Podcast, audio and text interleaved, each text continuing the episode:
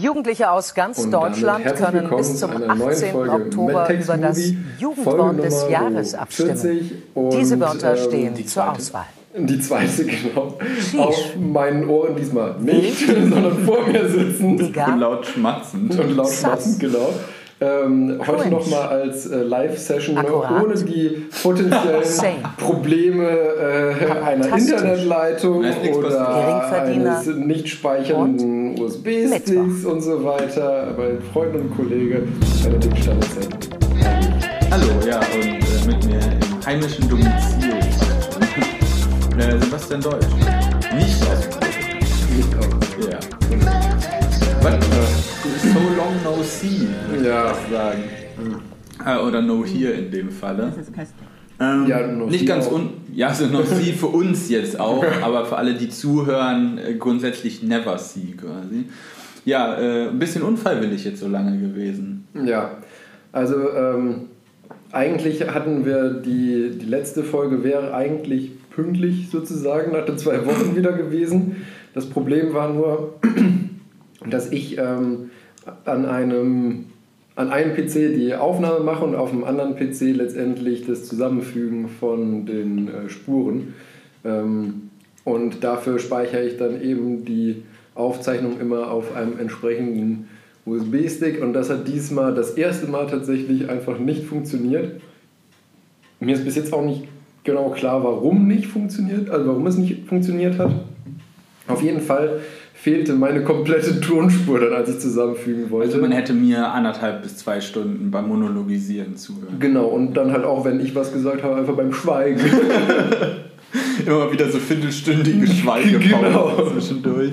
Ja, und ähm, da war ich ehrlich gesagt auch etwas nach gefrustet und hatte auch keine Motivation, nochmal das Ganze äh, komplett neu aufzunehmen.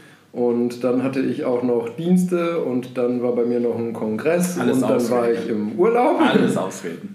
Ja, natürlich, aber ich muss ja, ja trotzdem vorbringen. Oder es mit anderen Worten zu sagen, Shish. genau, Shish. Ja. Ich werde die, diese Wörter jetzt immer mal wieder ein, äh, einstreuen. Einschießen. Ein, einschießen. Ja, dann bis Mittwoch. ah, ist ja Dienstag immer. Ja, ja äh, trotzdem machen wir, also wir werden jetzt natürlich nicht äh, die gleichen Nachträge und was in der Zwischenzeit war von vor vier Wochen rauskramen. Nee, das aber im, im Großen und Ganzen nehmen wir sozusagen die Folge, die verloren gegangen ist, äh, nochmal auf. The Lost Episode. Genau. Wir hätten eigentlich einfach so eine leere Folge hochladen müssen. so, so zwei Stunden lang grillen zu. Also, ja, genau, das ist dann quasi der Kontrollpenis für alle, alle Zuhörer. genau. Also für alle, die es nicht kennen, also ich weiß nicht, bei, bei uns ist das relativ äh, ein geflügeltes Wort, der sogenannte Kontrollpenis. Muss ich jetzt das wegpiepen? Ach, weiß ich nicht, wir sind ja explicit, oder? Nein. Na, ist egal. Das ist auch kein Schimpfwort oder sowas, was, ein, was vollkommen medizinisch Stimmt, das ist die anatomische Bezeichnung des männlichen Geschlechtsteils. Ja, schön. Okay, jetzt mache ich den Medizinpart hier. äh, den man immer mal wieder in Texte äh, einfügen kann, nämlich einfach das Wort Penis immer mal zwischenschreiben, wenn man möchte, dass der, für den man diesen Text schreibt, das auch wirklich liest, weil dem würde das dann ja auffallen, mhm. dass dann einfach der Kontrollpenis da drin steht. Und wenn ihm das nicht auffällt, also man sagt, ja, ja, guter Text und kein kein, keine Aussage dazu kommt, dann weiß man mal, ja, ja, ja, genau, hat er gelesen. Gar keine schlechte Idee. Muss ich Herr Doktorarbeit mal machen. ich übernehme keine Verantwortung. Ich sehe mich schon bei meiner Doktorarbeitsverteidigung. Ja, ja, ja auf der PowerPoint-Präse. Genau. Herr Deutsch, ist ja grundsätzlich eine gute Arbeit geworden. Aber auf der Seite sowieso. Warum steht da auf der Seite Penis? Das okay. ist für Sie, Herr Professor. nee. Sie haben nur gesagt, Sie haben alles gelesen. Ja. Ja, ähm, dann würde ich mal sagen, kommen wir direkt mal zu dem, was in der Zwischenzeit geschieht. Ja. Erzähl mal. Uh, wir hatten letzte Woche Freitag am Institut Pizza backen. Jetzt, das hört sich jetzt erstmal an, so ja, ja, Pizza backen. Ich wollte gerade sagen, toll, habe ich auch schon gemacht. Hast du auch schon gemacht. Aber ich wette, du hast das noch nie in einem Hochofen gemacht. In einem Hochofen. Ja, ja. Also wir arbeiten relativ viel mit Metallen rum und die müssen auch schon mal so ein bisschen vorgeglüht, nachgeglüht. Achso, oh ja. Ich wollte gerade sagen, Vorglühen ist für mich was anderes. Äh, letztendlich gibt's, kann man Metalle ja in verschiedene Zustände bringen, vor allen Dingen was deren Kristallgitterstruktur angeht. Äh, weil Metalle oder vor allen Dingen auch Stähle auf Temperatur oder vor allen Dingen auf verschiedene Temperaturprofile anders reagieren. Es ist relativ diffizil und auch weitläufig, aber um diese Möglichkeiten alle ausschöpfen zu können, haben wir halt einen Ofen, der relativ hohe Temperaturen für relativ lange Zeit, also so 10 Stunden oder so, halten kann und halt so Temperaturprofile abführen kann, damit man halt, weiß ich was, Stähle weich glühen kann oder ah, halt relaxieren kann. Alles, was, was so ein Stahl gerne mal haben möchte, damit man gucken kann, wie diese Temperaturprofile sich auf die eventuellen Fügeverbindungen, die wir da Also letztendlich ein Ofen, wo du aber trotzdem, sag ich mal, Festsachen reinschiebst. Weil für mich ist ein Hochofen immer das, wo, wo dann flüssiges Metall unten rauskommt. Achso, nö. Nö, ist einfach ein, sieht, ein, sieht tatsächlich aus wie ein Pizzaofen, hm? Äh, nur halt eckig. So von der Ach Größe so. her. Pizzaofen, okay. aber halt nicht so mit schmalen Schlitzen, sondern hat so eine quadratische Luke vorne dran. Macht ja auch Sinn. Ähm, ja, äh, da hat sich leider begeben, dass dieser Ofen auf 750 Grad vorgeheizt war, weil jemand gedacht hat, dass das die ideale Pizzabacktemperatur ist. Halt mal, also hat er das wirklich gedacht oder war das irgendwie so die, die niedrigstmögliche Einstelltemperatur hm. oder so? Äh, wie kommt man auf die Idee, fürs Pizzabacken so ein Ding auf 750 Grad hochzujugeln? Also einstellen kannst du alles. Das Problem ist, dass die äh, Regelung für die Temperatur, die da drin ist, halt auf andere Temperaturbereiche ausgelegt ist mhm. und demnach an den Ecken ein bisschen ausfranst, wie man so schön sagt. Das heißt, wenn du jetzt 30 Grad einstellen würdest oder sowas, dann könnten es auch 20 oder 80 sein, das wüsste man nicht so genau. Ähm, aber ja, ich denke, die Intention dahinter war, den halt hochzuheizen erstmal, damit sämtliche äh, nicht lebensmittelfähigen Stoffe, die da drin sind, eventuell weggeglüht sind, äh, damit, das, damit man da Lebensmittel halt reinschieben kann. Mm. Das Problem ist, dass äh, wenn man den dann 20 Minuten vor dem Pizza reinschieben ausmacht, die Schamottsteine in diesem Ofen sich denken, oh nice, zehn Stunden haben wir noch. ähm, und das halt ein relativ langwieriger Prozess ist, den von 750 Grad wieder in, eine, in einen Bereich zu kriegen, wo man da Lebensmittel reinschieben kann, ohne dass man die vollständige Hitzeschutzmontur braucht. Ähm, hat sich herausgestellt, zwischen 400 und 450 äh, Grad lässt es sich ziemlich gut Pizza machen. Wir hatten dann eine nette Fertigungsstraße äh, in der Halle davor. Ja, die braucht dann wahrscheinlich nur ein, zwei Minütchen da drin, oder? Ja, also ja, so eine Minute, zwei ist eigentlich ganz gut. Aber bei 60 anwesenden Leuten war das eigentlich ja. auch keine schlechte Sache. Ich wollte gerade sagen. Weil mehr als zwei haben wir leider trotzdem nicht reinbekommen, weil der Erd eckig ist und die Pizzen rund und dann hätte man die irgendwie, dann muss man muss die auch wieder rausgabeln, weil das echt schon noch sacke heiß war. Dann ja, haben wir halt so sehr lange 54 Pizza, Grad. Sehr lange Pizzaschieber. Ähm, dann konnte man nicht allzu nah ran. Da muss einen, also für die vordere Hand hatten wir auch immer noch den Hitzeschutzhandschuh, weil das von der Strahlungswärme dann doch noch äh, relativ viel war. Und wer die hier Haare im Podcast. Nicht sind alle weg. Ich habe mein, mein, mein linker Arm ist äh, nahezu glatt, glatt wie Bipo. äh, Wer hier schon mal aufgepasst hat, der weiß, dass ja eigentlich die Strahlungswärme der schlechteste Wärmeübertragungsmechanismus ist. Ich meine, hätte ich das, das hätte ich nämlich schon mal darüber erzählt. Konvektion, Wärmeleitung ja. und äh, dann Wärmestrahlung, also von gut nach schlecht. In was für ein Zusammenhang war das nochmal? Das kann ich dir jetzt nicht sagen. Aber ich bin mir ziemlich, ich glaube, es ging um irgendein Allthema. Ich wollte gerade sagen, wahrscheinlich irgendwas mit äh, Rocket Science. weil das ist tatsächlich auch ein ziemliches Problem, weil gerade ja im Vakuum kannst du ja Konvektion voll und Wärmeleitung vollkommen vergessen, weil wenn nichts da ist, was leitet oder konvergieren kann, dann ist halt nichts. Da ist dein einziger Übertragungsmechanismus, den du hast, die Strahlung. Und ich glaube, in dem Zusammenhang habe ich das mal erwähnt. Das kann sein. Ja, aber es war lecker. Sehr schön. Äh, und dann habe ich noch ein, ein, zweites Anliegen, was ich jetzt mal am Anfang äh, direkt äh, durchquatschen wollte. Ich bin ja immer mal, äh, mir, mich wird ja immer herangetragen, dass ich trotzdem, obwohl ich ja eigentlich so der Car-Guy bin, äh, mich immer ein bisschen abfällig über Autos äußere. Und deshalb habe ich das mal zum Anlass genommen, mal aufzuschreiben, was mich wirklich an Autos nervt.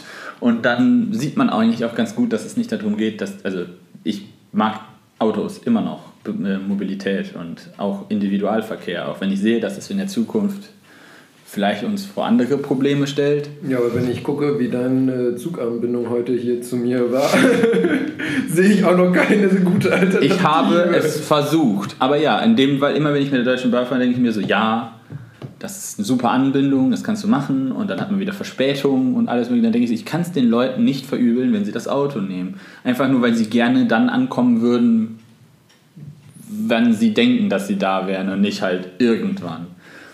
Ähm, aber mittlerweile gibt es so ein paar Trends in der, äh, in der, äh, bei den Automobilen, die mir ein bisschen sauer aufstoßen. Und aus meiner Sicht persönlich finde ich auch vollkommen zu Recht. also vor allen Dingen, das sind die, diese berührungsempfindlichen Oberflächen statt Knöpfen.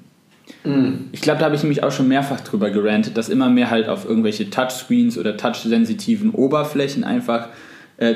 Ja, das hat den Vorteil, dass man deutlich mehr Variationsmöglichkeiten hat und auch vor allen Dingen beim Produktionsgedönse von so einem Auto halt das wegfällt, dass du halt je nach Konfiguration des Fahrzeugs eine andere Mittelkonsole quasi einbauen musst oder halt so hässliche Blenden einbauen musst. Mhm. Sondern du hast immer den gleichen Screen quasi und die Anzeigen gezeigten Elemente unterscheiden sich halt einfach. Aber was es halt schwierig macht, wenn du tatsächlich fährst und keinen Beifahrer hast, der das für dich bedient, ist es als Fahrer ja immer schwierig, so ohne drauf zu starren, wirklich längere Zeit. Mhm äh, diese, diese Flächen halt zu drücken, ja. Man kann das untersuchen, wie lange das braucht und wenn das nicht zu lange dauert, ist das ja auch unkritisch. Aber es ist immer noch länger, als wenn du den Knopf hättest und gar nicht hingucken müsstest. Das stimmt. Da gibt es halt auch schon ein paar Ideen, wie man das ernst machen kann. So Touch, also so, dass, dass man dann ein Vibrationsfeedback bekommt, aber das bekommst du ja erst, wenn du es getroffen hast. Und nicht, dass du da dich so hinkrabbeln kannst. Ich muss, ich muss ja sowieso sagen, dass ich ähm, diese ganzen, also es ist jetzt ja bei, bei allen oder bei, bei vielen E-Autos oder E-Plug-in-Hybriden, ähm, dass du immer, das ist modern ist sozusagen, dass du einfach immer größere Bildschirme einfach hast statt einem normalen Armaturenbrett. Das muss ich sagen, also ich finde das nicht nur von der Funktionalität her, so wie du schon gesagt hast, äh, nicht optimal unbedingt, sondern ich muss sagen, ich finde es auch einfach hässlich. Ja gut, das ist eine Ästhetikfrage. Naja. Da darf ja auch jeder eine Meinung zu haben. Manchen gefällt das, manchen Leuten nicht. Ich bin, ich mag auch analoge Instrumente, vor allem weil ich dann so Dinge belegt. Was ich lustig finde, sind dann immer Touch, also so Screens, die immer quasi versuchen, analoge, Digi äh, analoge Kombi-Instrumente zu imitieren. Mhm. Wenn ich mich für einen äh, Screen entscheide, dann erwarte ich auch irgendwelche Fancy-Dancy-Anzeigen, die nichts mit einem, also äh, Lamborghini, finde ich, macht das ganz fancy, weil die haben ja tatsächlich auch schon länger Screens äh, als Kombi drin. Ja. Und dann auch sehr, äh, ich mache jetzt Anführungsstrichen, innovative Anzeigekonzepte, was Drehzahl und Geschwindigkeit angeht, um halt auch vor allen Dingen das Fahren eines Hochgeschwindigkeits-, mhm. Hochleistungsfahrzeugs zu, ähm, also zu erleichtern. Das finde ich ist ganz gut gelungen und in der Sinne könnte man das natürlich auch machen, aber das ist, bleibt immer noch eine ja, Geschmackssache. War schon eine gute Idee von Volkswagen. Dazu sage ich jetzt nichts. ähm, Klimaanlagensteuerung, die nur sich mit so einem Haupt, also dem Hauptscreen bedienen lassen und wo du halt keine Knöpfe mehr hast, wo du halt kälter, wärmer und es gibt tatsächlich dann auch so ein vereinzelte, äh, vereinzelte an Anlagen, wo du halt die Düsensteuerung, also wohin die Luft bläst, nur über so einen Dongle auf so einem Touchscreen ändern kannst. Und das finde ich ultra kompliziert, also unnötig, unnötig kompliziert. Ja, also, hä? Das ist so für mich irgendwie so ein bisschen der Apple-Approach, so nach dem Motto, einfach nur um ein cleaneres Design zu haben, Funktionalitäten in einem Untermenü verstecken. Ja, aber ich, ich, ich verstehe vor allem den Sinn auch nicht. Ich meine, es ist jetzt ja nicht so, dass die, die Standardlüftungsdüsen sozusagen designtechnisch groß eingeschränkt wären aufgrund der Stellmöglichkeiten. Na Mann. Ich wollte es nur festgehalten wissen. Dann äh, der ganze Crossover halt. Wir crossovern alles. Wir nehmen einen, äh, einen Kleinwagen, Kleinwagen, bauen ihn auf Stelzen und dann nennen wir es Crossover und haben eigentlich, boah, ist, also wieder, dann kann ich nur sagen, für mich sehen sie fürchterlich aus und es hat auch immer noch keinen Nutzen. Und ich als Städter gucke mir das an, wenn die Leute versuchen, mit dem Auto dann nochmal einzuparken. Auch zu denkst du, warum tut ihr euch das selber an? Vor allem dieses Argument, was man ja bei SUVs sagt, dann kann man ja so gut gucken. Geht nicht, weil so hoch sind die auch wieder nicht. Wenn du hinter einem richtigen SUV damit mhm. stehst, guckst du damit auch nur bis auf den Kennzeichenhalter. Es ist halt einfach nur ein sehr klobiger, klotziger Kleinwagen, wohlgemerkt. Ich wollte sagen, sitzt ein bisschen, äh, hast im Prinzip das gleiche Auto, bekommst nur nicht mehr in eine Tiefgarage rein. Ja, das ist das, was halt gefordert wird. Und dann kommt wieder mein Lieblingspunkt, wenn ich wieder mit meinen, meinen lieben Freunden, den Designern zugange bin, äh, die immer größere Kühlergrille auf Autos drauf designen. Ich habe jetzt kein spezielles Auto im Kopf. Vierer. die vor allen Dingen gerade im Zuge von, der, von den Abgasnormen und immer effizienter werdenden Verbrennungsmotoren oder sogar bei Elektroautos werden einfach unnötig große Kühlerflächen vorgesehen. Ich mache jetzt auch gerade wieder, an, äh, wieder so Airquotes weil wenn man sich das genauer anguckt, sind das meistens auch gar keine Kühlergrillflächen, weil die verblendet sind von hinten. Ja. Das sieht nur so aus, weil man nicht mehr so viel Kühlerfläche einfach braucht, weil die Effizienz halt einfach gestiegen ist. Gerade bei Elektroautos ist die Wärmeabfuhr hält sich in Grenzen, vor allen Dingen, wenn man dann noch eine Klimaanlage einbauen möchte, die im Winter wärmen soll, hat man eher schon das Problem, dass man sich überlegen muss, wo man die ganze Verlustwärme herkriegt, wenn man nicht zusätzlich Batterie, also Leistung oder Energie, Energie, auch oh, Leistung habe ich keine, Energie aus der Batterie verbraten will, nur damit es mollig warm wird. Ähm, und das würde halt, wenn man dann einfach trotzdem diesen riesigen Kühlergrill dann macht, das erzeugt zusätzlichen Luftwiderstand, den man einfach nicht braucht. Und deshalb sind die meistens gecovert. aber das frage ich mich, boah, ja, das ist jetzt ja wieder relativ. Aber wenn man es nicht braucht, dann bitte nicht. Das ist wie so Fake-Auspuffblenden. Ja, aber ich meine, dass wir im Automobilsektor jetzt nicht immer un unbedingt im Sektor äh, Form follows Function sind, das ist ja schon lange so. Aber ich hätte das gerne. Und ich habe ja nur die Liste gemacht, was mich an Autos momentan nervt. Ja. Vielleicht widerspricht mir da jemand voll und ganz. Das ist aber ja auch in Ordnung. Weil letztendlich werden ja auch die meisten äh, Autos, die für den Massenmarkt gebaut sind, ja demnach dahingehend gebaut, was die Leute, was, was das, die Mehrheit der Menschen kauft. Weil sonst, wenn, wenn, wenn Ingenieure nur das bauen würden, was sie cool finden und es keiner kauft, dann kann eine Firma auch nicht überleben. Das ist wohl wahr. Ja. Rent Ende. Rent Ende. Was hast du denn so? Das ähm, Internet geht wieder, fingers crossed. ja, also das, das, das, was du jetzt ja gerade vorgelesen hast, war ja noch zur letzten Folge die Notiz gewesen, dass mein Internet endlich wieder funktioniert. Was für die heutige Folge zum Glück ja irrelevant ist. Ja, das Internet hat das letzte Mal auch nicht, äh, daran hat es auch nicht gelegen. Ja, stimmt. Ja. Nö, ähm, sonst ist bei mir nicht so mega viel eigentlich passiert. Es war jetzt vorletzte Woche der äh, Deutsche Ophthalmologenkongress als äh, Online-Veranstaltung nochmal dieses Jahr. Der Ophthalmer was? Augenarztkongress. Danke. ja, nee, das war ganz interessant. Da habe ich mir äh, alle möglichen ähm, Vorträge reingezogen. Das ist immer ganz spannend zu sehen, so, was da die, die Forschung aktuell sagt und zeigt und wo es in Zukunft hingehen könnte. Wobei wir uns momentan auch ein bisschen sozusagen in zumindest in der Augenheilkunde in etwas, sage ich mal in Anführungszeichen, ruhigeren Gewässern befinden, weil vieles schon eigentlich sehr gut funktioniert und weitere Optimierungen da schwierig sind, beziehungsweise zum Teil auch einfach nicht zwingend nötig sind. Und das ist dann natürlich immer ein bisschen auch ein, was Bremsendes äh, in der Entwicklung, wenn, wenn sozusagen kein, kein richtiger Bedarf da ist. Wobei ich auch viel noch kommen sehe, gerade im Bereich ähm, Gentherapeutika und so. Das ah, okay. Ich hatte mich gerade gefragt, was dann da so auf uns zukommt. Also so ja. äh, AGB-Augenfarben. also mit einer App dir das einstellen kannst oder so. Genau. Nee, ähm, es war, das ist halt auch viel auch immer einfach, was sozusagen nach, nach aktueller äh, Konsensmeinung und äh, evidenzbasierter Medizin eben sozusagen State of the Art ist, wird oft da einfach vorgetragen. Also nach welchen äh, Schemata man welche Erkrankungen äh, behandeln sollte.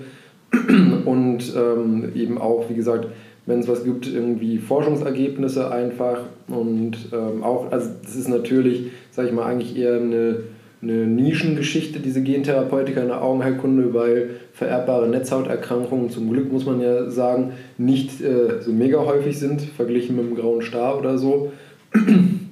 Und, ähm, aber dennoch ist es halt so, dass diese Erkrankungen bisher eigentlich nicht therapiert werden können und dass dann natürlich äh, für die Patienten schon äh, ja, ein definitiv ein großer Einschnitt ins Leben ist, wenn die irgendwie mit 20 dann merken, ich sehe schlechter, gehen dann zum Augenarzt und kriegen dann mitgeteilt, dass sie eine vererbbare Netzhauterkrankung haben, mit der sie wahrscheinlich innerhalb von den nächsten fünf bis zehn Jahren nicht mehr viel mehr als äh, äh Handbewegungen sehen können. Und ähm, da gibt es jetzt eben auch schon die ersten ähm, Ansätze, beziehungsweise es gibt auch schon ein zugelassenes äh, Gentherapeutikum, was dann letztendlich eben, sofern noch ausreichend äh, heile Nervenzellen da sind, dass eben die Gendefekte damit dann gefixt werden können. Das, das, ist, das ist momentan so das, wo, wo in Anführungszeichen relativ viel geforscht wird. Jetzt bräuchten wir dann nur tatsächlich äh, Vorsorgeuntersuchungen. Ja, da kannst du keine Vorsorgeuntersuchungen machen. Also du, sein, du würdest sagen, alle Patienten werden erstmal genetisch gescreent. Okay. Ja, weil letztendlich, wenn du sagst, du gehst dann damit erst zum Arzt, wenn du Beschwerden hast und dann musst du aufpassen, dass du so früh noch da bist, dass es nicht schon zu spät ist. Und das ist für mich immer so, wo du denkst, wow, das ist aber der Ritt auf der Kanonenkugel so ein bisschen. Ja. Also, also ich glaube, wir hatten, wir hatten die Diskussion auch mal bei, äh, hatten wir schon mal beim Thema äh, quasi Hodenkrebs bei Menschen unter 30 Jahren. Ja, Meine genau. ich mich nämlich dran zu erinnern. Da gibt es ja auch keine Vorsorgeuntersuchung und ja. das ist einfach so, ja, Pech gehabt. Ja.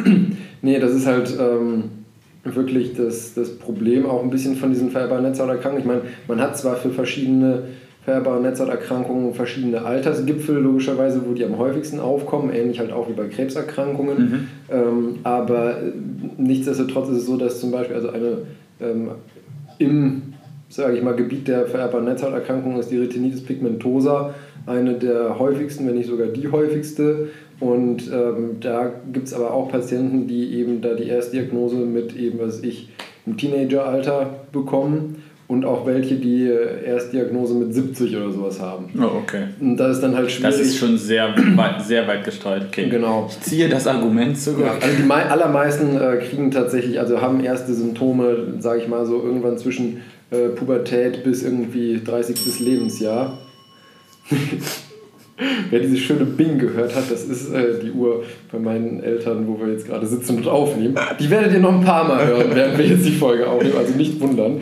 Ähm, genau, aber das ist halt einfach, ich, ich denke mal, also eine Vorsorgeuntersuchung dafür gibt es, also würde, glaube ich, keinen Sinn machen, wirklich zu entwickeln. Ich denke mal, dass das mehr abgedeckt werden würde, wenn wir irgendwann so weit sind, dass wir sagen, okay, äh, jeder hat auf seiner, was ich, äh, Gesundheitskarte einmal sein komplettes genetisch, sein komplettes Genom äh, gespeichert und man weiß einfach, welche ganzen Gene sind mutiert und können, gegen welche kann oder muss man was machen.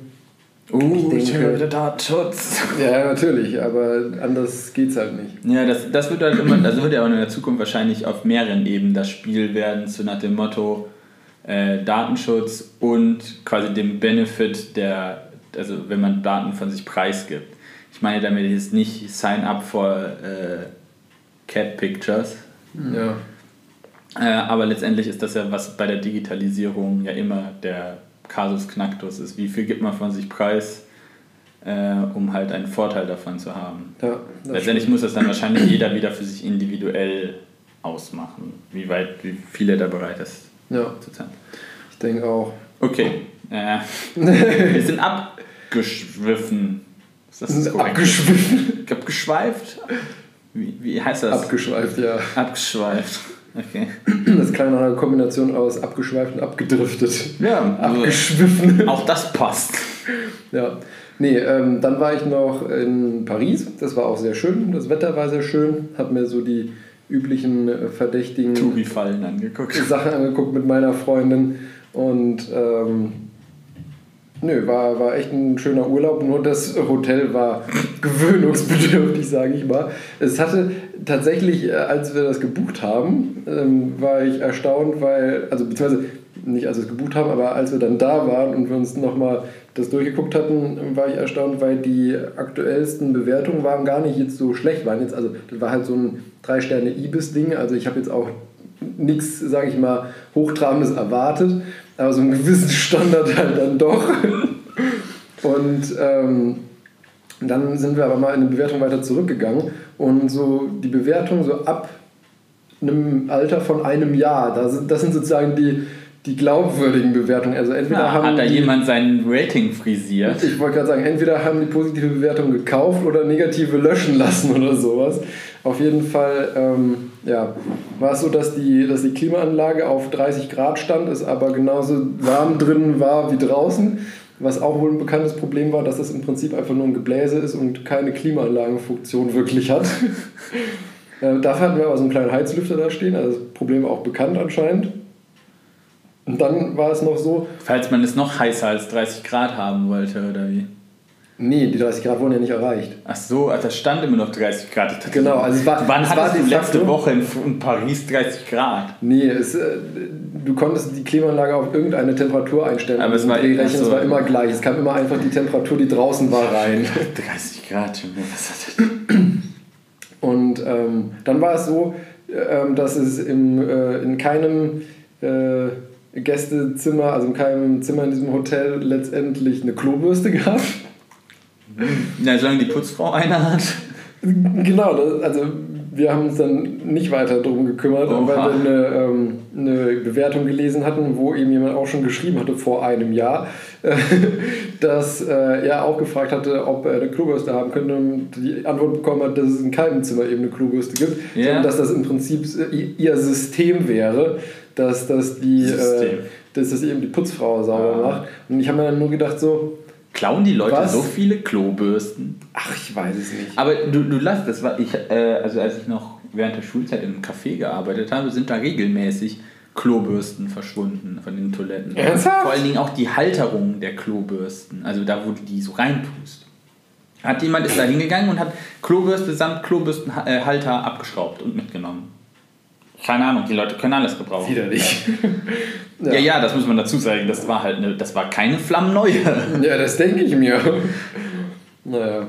Nee, ähm, wo ich mir dann halt auch gedacht habe, so erstens, was ist, wenn du irgendwie zu zwei oder drei Personen da bist und einer hat irgendwie mal Durchfall oder so? Code Das zweite, genau. Das zweite, was ich mir gedacht habe, ist, die arme Putzfrau. Ja, das, das eher, das eher. Ah. Ja. Und dann war es. System. Ja. Und dann war es so, dass ähm, also es wurde tatsächlich von, von Tag zu Tag etwas besser, aber am ersten Tag war es so, dass und ich, also ich, ich habe auch immer zu unterschiedlichen Zeiten Mit der geduscht. Klobürste, oder? Nee, duschen. Ah, du hast da das. Ja, ich wollte, lass mich doch zu Ende reden. Es wurde immer besser. Nee, und ähm, ich habe immer zu unterschiedlichen Zeiten geduscht, also dass man noch nicht mal sagen könnte, okay, zu dem Zeitpunkt haben besonders viele irgendwie gleichzeitig geduscht oder so. Auf jeden Fall war es am ersten Tag so, dass so alle zwei bis drei Sekunden die Temperatur wechselte zwischen arschkalt, okay und brühend heiß. Sodass du im Prinzip immer Zwischen synchronisieren müssen. Immer ja, genau. Bist immer sozusagen drunter gesprungen, weggesprungen, drunter gesprungen, weggesprungen. Ja. Und gleichzeitig war es auch noch so ein kleiner Pissstrahl, der da rauskam, dass du ewig gebraucht hast, bis du die Haare so mal gewaschen hattest. Da bekam die Bezeichnung äh, Erlebnisdusche eine ganz andere Bedeutung auf jeden Fall. Aber das Frühstück war okay. Aber es wird schon wieder- Und Paris war an sich auch ganz in Und Ordnung. Paris an sich war auch. Wie war dein Urlaub? Ich habe nur die ganze Zeit mich über das Hotel aufgeregt. genau. Nee, nee sonst war es ein sehr, sehr schöner Urlaub, muss ich sagen. ja. Und ähm, ja, dann, was es noch gibt, äh, mein, mein E-Auto-Dilemma, habe ich es mal genannt. Mhm. Weil, also ich, ich habe noch genug Zeit, aber momentan fahre ich ja einen äh, Golf GTI und äh, im Juni oder Juli nächstes Jahr läuft dafür das Leasing aus. Und deswegen hatte ich schon mal überlegt gehabt, weil ich ja doch relativ viel mit dem Auto zur Arbeit fahren muss, mehr oder weniger, weil ich hatte auch schon mal geguckt, wenn ich, also ich fahre mit dem Auto bei normalem Berufsverkehr so halbe bis dreiviertel Stunde ungefähr pro Strecke. Das sind 40, 45 Kilometer oder so. Und äh, mit dem Zug bräuchte ich halt einfach mal anderthalb Stunden pro Strecke. Boah, das ist krass. Und da, Das ist streckentechnisch gar nicht so weit. Nee, aber also wie gesagt, das ist einfach eine schlechte Anbindung von Boah. mir aus. Danke, Bahn. Ja, genau. Und das ist halt was, äh, ich, ich nehme nicht in Kauf, doppelt so lange für meinen Arbeitsweg, vor allem morgens um die Uhrzeit zu. Vor allem nach von Essen nach Düsseldorf. Ja. Anderthalb Stunden, das musst du mal ihm erzählen. Tja. Ich habe schon mal geguckt, wie schnell du mit dem Fahrrad wärst. Wahrscheinlich nicht Anderthalb Stunden. genau. Ja. Aber auch darauf hätte ich tatsächlich keine Lust. Ja, das ist immer. An, an schönen Tagen mag das vielleicht ganz reizvoll sein, aber wir wohnen ja auch halt nicht an der Côte d'Azur, wenn man nee, mal. genau. Also du vor allen Dingen. Also ja, gut, ich auch nicht. Ich wollte gerade sagen, Aachen ist jetzt nicht so viel besser, besser technisch. Jetzt halt aber mal die Luft an. Ähm, das merkt man gar nicht mehr, wenn man lange genug da wohnt. Ja, du merkst sowieso gar nichts. Du. Das ist okay. ähm, ja, und deswegen hatte ich dann eben mal geguckt gehabt, weil ich meine, das ist ja auch, man muss, ich, ich bin ja auch, sage ich mal, äh, finanziell orientiert. Ja, oh, und, oh, oh. und man bekommt ja bei der Steuer für, die, ähm, für den Arbeitsweg immer die gleiche Kilometerpauschale. Ja. Ähm, und äh, da macht es dann halt schon einen Unterschied, ob du jetzt eben für den Liter Sprit jetzt wie aktuell irgendwie 1,70 zahlst oder halt pro Kilowattstunde äh, 30 Cent oder sowas. Und ähm, das macht dann natürlich schon einen enormen Unterschied äh, in der Geldbörse, also besonders wenn das Gleiche von der Steuer zurückbekommt. Ja, das ist, wenn man ehrlich ist, ist es auch schon ein bisschen kriminell, wenn, du, wenn man so darüber nachdenkt, so, du hast eine Pauschale oder sowas. Letztendlich ist das Steuergeld. Ja. Naja, auf jeden Fall ähm, habe ich mir deshalb überlegt, ob das doch eigentlich ganz sinnvoll wäre oder gar nicht so verkehrt wäre, halt auf eine Art von E-Mobilität umzusteigen. Ähm, die nicht der Zug ist. Genau, die nicht der Zug ist. Und ähm, ich hatte, bin dann aber von dem Gedanken, reines E-Auto eigentlich relativ zügig wieder weg, weil ähm, mir dafür einfach, muss ich wirklich sagen, die, die Ladeinfrastruktur in Deutschland einfach noch viel zu grottig ist. Ähm, ich meine, ich könnte bei mir äh, mir so eine E-Ladestation hinmachen, dass ich halt zu Hause laden kann. Könntest du noch oder ist bei dir in der Straße eventuell sogar schon das Budget für Wallboxen ausgeschöpft? Das kann nämlich tatsächlich passieren mittlerweile. Ah, das ist ja auch gut zu wissen, das muss ich zum Beispiel Weil die Netze, die quasi in den einzelnen Straßen liegen, sind ja auch quasi jetzt schon einige Zeit da. Und äh, wenn du halt vor allen Dingen schnell laden möchtest bei dir zu Hause, ähm, achten die Energieversorger schon darauf, dass sie halt nicht quasi die, Lad die Infrastruktur, die in den einzelnen Straßen so. überfordern, wenn alle gleichzeitig dann da ja. Strom aus, dem, aus der Kabel ziehen. Oder das wusste ich zum Beispiel auch noch nicht. Aber das ist zum Beispiel auch noch so ein Punkt, weil jetzt gab es ja auch schon die, die Diskussion oder Pläne oder ich weiß ja nicht, wie, wie weit das offiziell in den politischen Kreisen schon diskutiert wurde oder so. Aber dass man dann eben, eben aufgrund dessen, wie du schon meintest, um die äh, in, Infrastruktur nicht zu überlasten, dass man eben dann so Ladeslots bekommt für Ach, seinen Haushalt. Scheiße. Und da denke ich mir halt auch so, es bringt mir halt wirklich gar nichts, wenn mein Ladeslot von morgens ja. 10 bis um 12 ist, wo ich auf der Arbeit bin. Wie soll das denn funktionieren? Ich habe keine Ahnung. Auf jeden Fall aus, aus diesen Gründen habe ich mich dagegen entschieden, mir ein reines äh, E-Auto in einem Uniklinikum auch laden. Ist das in, da schon so weit? In dem Parkhaus mit 200 Parkplätzen ja. gibt es zwei oh. E-Ladestationen, die seit so meiner. Einstellung abgesperrt sind und nicht nutzbar. Ach, schön. Ach, das auch noch. Ja, aber das ist so immer der Klassiker, so, das, so zwei oder sowas, wo du denkst, ja, ja es gibt mehr Behindertenparkplätze in diesem Parkhaus als E-Ladesteuern. Was willst du damit sagen? Ja, nichts. Der, der Punkt ist, das ist ja tatsächlich auch so genau wie mit dem, mit dem ÖPNV in, in, der, in der Stadt. Das ist ja so ein bisschen mein, mein Hassliebe-Thema, weil ich, ich, ich möchte in Städten nicht mit dem Individualverkehr durch die ja. Gegend fahren. In, das, in München habe ich das ja auch nicht gemacht. Das hat auch super funktioniert. Und Aachen ist auch wieder dafür ein sehr gutes Beispiel, dass du da auch sehr viele Leute, also mit denen ich mich da schon unterhalte, die einfach sagen oder so, ich habe keinen Bock durch diese Stadt mit dem Auto zu fahren und da mir stundenlang einen Parkplatz zu suchen, habe ich keinen Bock drauf. Aber anders kommst du, komme ich da halt ich als mit meinem mit meinen Randbedingungen. Das lasse ich jetzt unkommentiert. Für mich lohnt es sich kein Auto zu haben, aber ich muss auch keine Kinder in die Kita fahren und Großeinkäufe machen und sowas, äh, weil einfach der ÖPNV unter aller Sau ist und nicht funktioniert. Und man kann nicht, man kann nicht als Politik erwarten zu sagen so, ja, wir bauen den öffentlichen Personennahverkehr nicht aus, weil die Leute ihn nicht nutzen. Und die Leute nutzen ihn nicht, weil er nicht ausgebaut ist. Also musst du natürlich, es ist ja immer so. Irgendwo muss man anfangen. Ja, dieses klassische, ne, jetzt auch äh, Verbotskultur.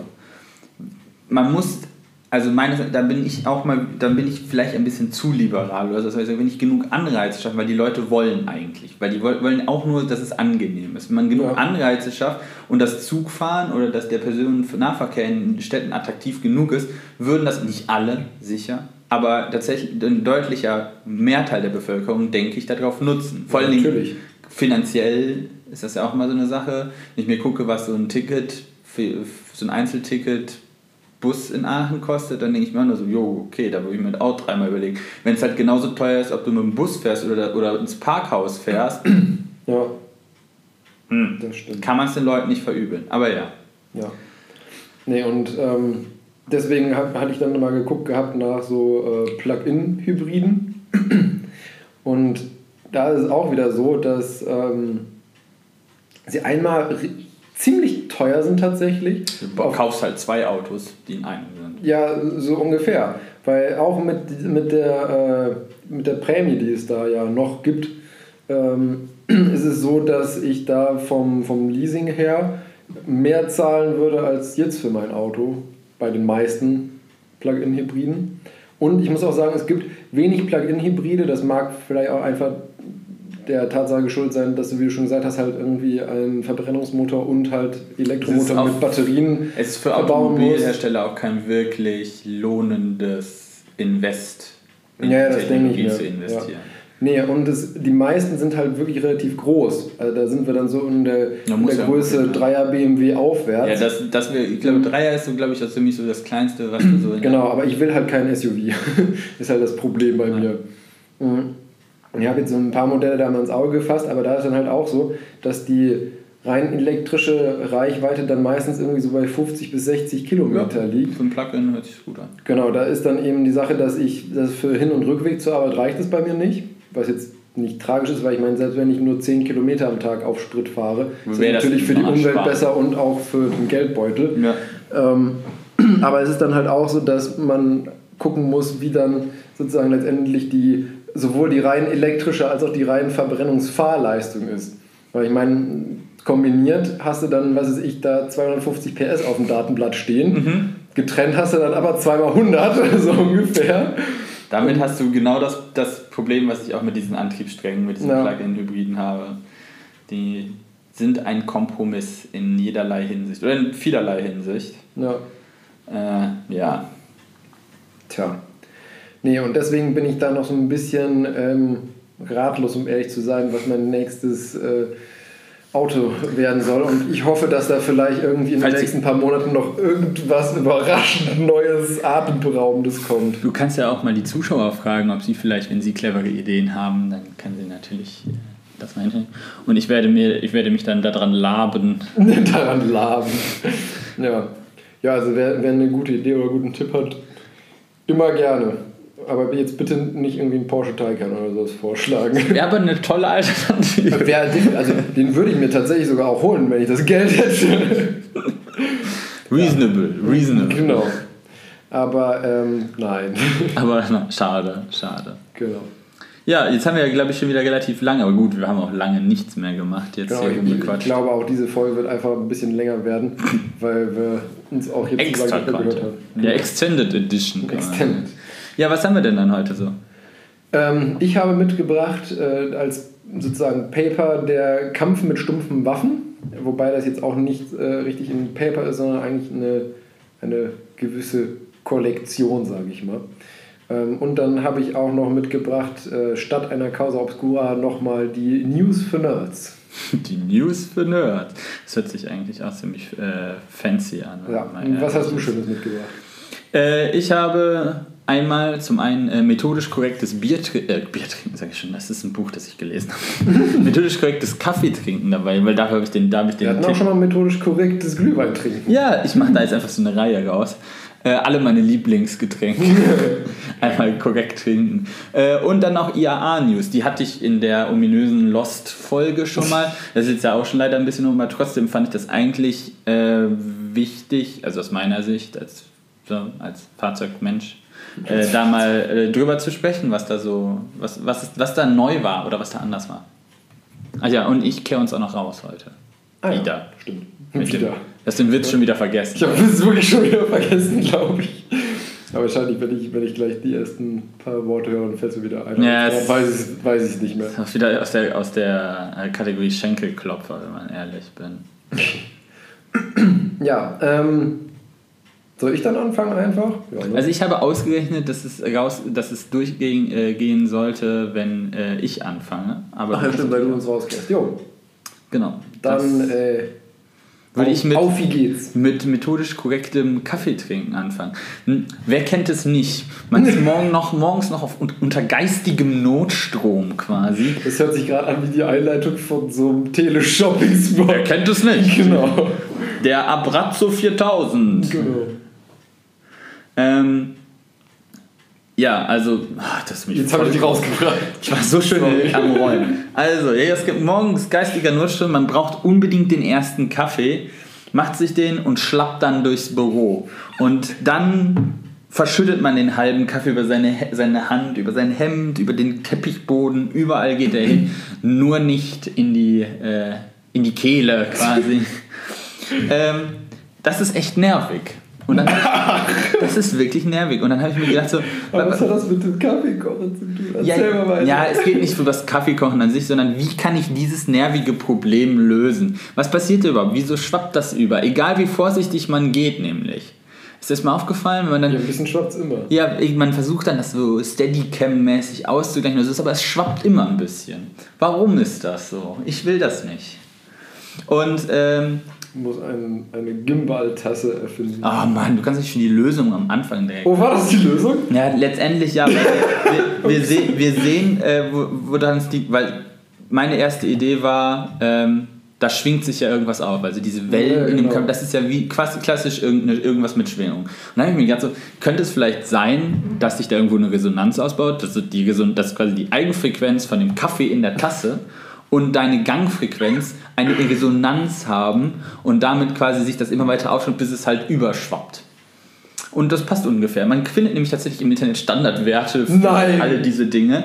Und dann sieht man nämlich, dass, dass, äh, dass die sich tatsächlich überschneiden. Die Eigenfrequenz vom menschlichen Gang und von Kaffeetassen. Also den allermeisten. Das ist halt so eine geometrische Kombination. Könnte es natürlich auf die Idee kommen, eine sehr flache, sehr breite Tasse zu machen. Dann würde es vielleicht funktionieren, aber niemand hat jetzt, sowas. Ist das jetzt wirklich ernst gemeint? Dass ja, also ich, ich kenne das Problem, jeder, also ich ja. gehe mal davon aus, dass jeder dieses Problem kennt, aber ich hätte jetzt wirklich nicht gedacht, dass wir das so fundiert begründen. Dein, dein, quasi dein, dein Gang ist dann quasi ja die Anregungsfrequenz für das Fluid in der Tasse. Also könnte man das theoretisch auch verhindern, indem man entweder extrem viel langsamer oder viel schneller geht?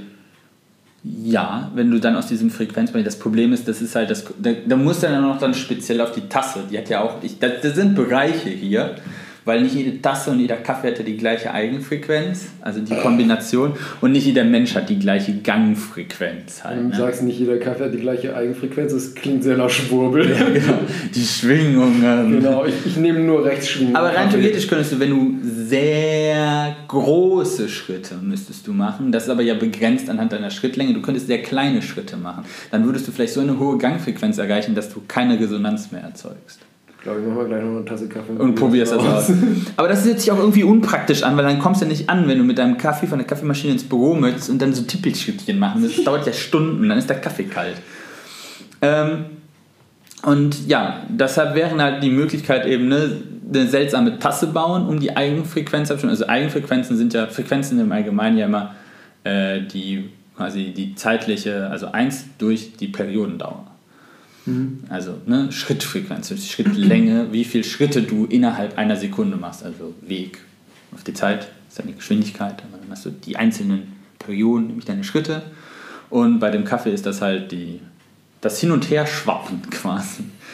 Ähm, also könntest du eine seltsame Tasse bauen ähm, und also mit, zum Beispiel sehr breit und tief, habe ich ja eben schon gesagt, oder sehr hoch und sehr schmal, aber beides sehr unpraktisch. Äh, du könntest einfach nicht laufen oder halt komische Schritte machen, haben wir auch schon gesagt. Oder du könntest die Bewegungen entkoppeln, weil wenn deine, dein, die quasi die, kannst du sie überlagern, nicht mehr, also quasi du nicht mehr den Kaffee anregst zum Schwingen, kann es auch keine Resonanzüberhöhung mehr geben und der Kaffee schockt nicht über. Und das ist genau die Lösung, die du schon vorgeschlagen hast. Wir könnten uns so ein Gimbal bauen, äh, wo wir die Bewegung von dem Mensch und der Kaffeetasse entkoppeln. Es ist, wäre, das Einfachste wäre halt tatsächlich, wenn du die Kaffeetasse einfach an eine Schnur hängst, weil eine Schnur hat den Vorteil, dass sie nur einen Freiheitsgrad äh, abknapst, nämlich den, der dazu führen würde, dass die Tasse den Boden berührt, also dahin stürzt. Aber alle anderen Freiheitsgrade zum, äh, in, äh, im Raum werden quasi nicht beeinflusst. Du könntest die nach oben, du könntest die zu allen Seiten, du könntest die alle drehen, also alle Winkel.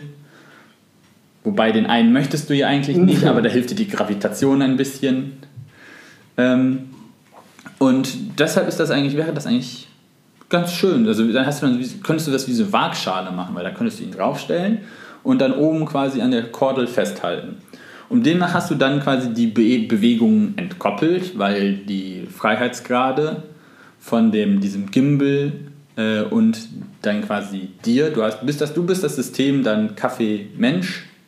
Und da hast du so viele Freiheitsgrade, dass du quasi, dass, dass, es, dass die Bewegungen nicht mehr ineinander übergehen können. Und dann kannst du ziemlich alles damit machen. Rennen, Treppen hoch, dich drehen, die Tasse schleudern. Der Kaffee geht dann, wird nicht mehr schwingungstechnisch angeregt. Und demnach kann es auch keine Resonanz mehr geben. Problem gelöst. Aber dann musst du ja auch die Tasse erst wieder da rausholen, bevor du sie trinken kannst. Naja, das ist ja, das ist ja, das ist ja offen, wenn das wie so eine Waagschale ist. Da stellst du es ja nur drauf. Das wäre quasi ja, so ein Transportträgersystem.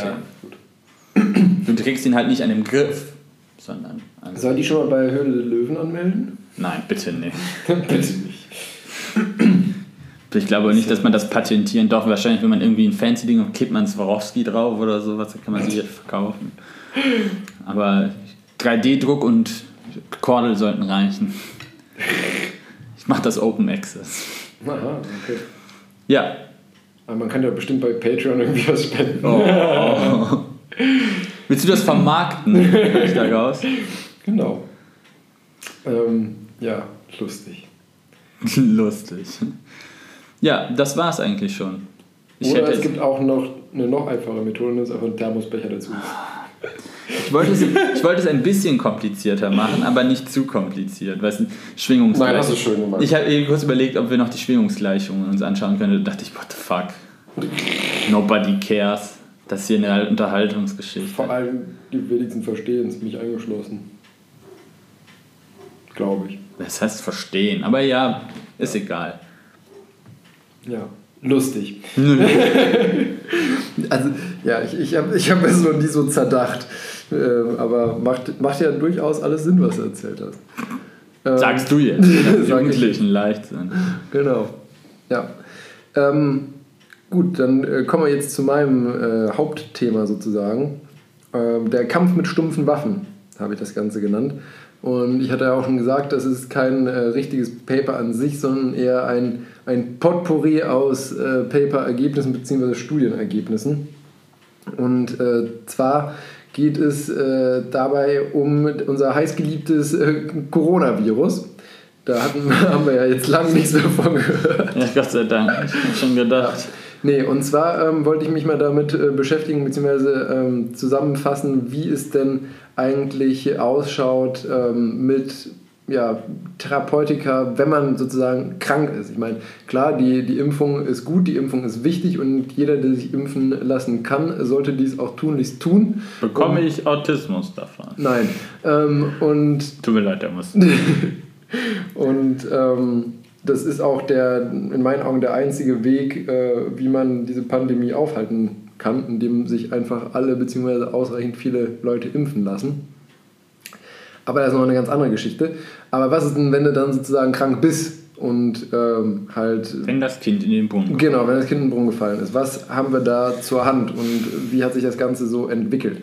Und da habe ich hier einen Artikel, den ich auch äh, in Shownotes verlinken werde, ah, wo das. Ähm, ich erinnere mich, da war doch irgendwie dieses Remdesivir ja, genau. und Hydroxychloroquine. Genau.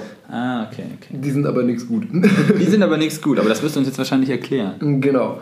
Ähm, nee, und da gibt es eben hier einen Artikel, der das Ganze mal gut zusammengetragen hat, was es da aktuell so gibt und äh, was noch kommen könnte oder kommen kann. Ach ja, okay. Ähm, und zwar war ja schon relativ früh im äh, Sommer 2020, also vor etwas über einem Jahr, ähm, als Therapie schon relativ früh gesetzt worden, das Dexamethason. Das ist ein relativ äh, hochpotentes äh, Glukokortikoid, also ähnlich wie Cortison.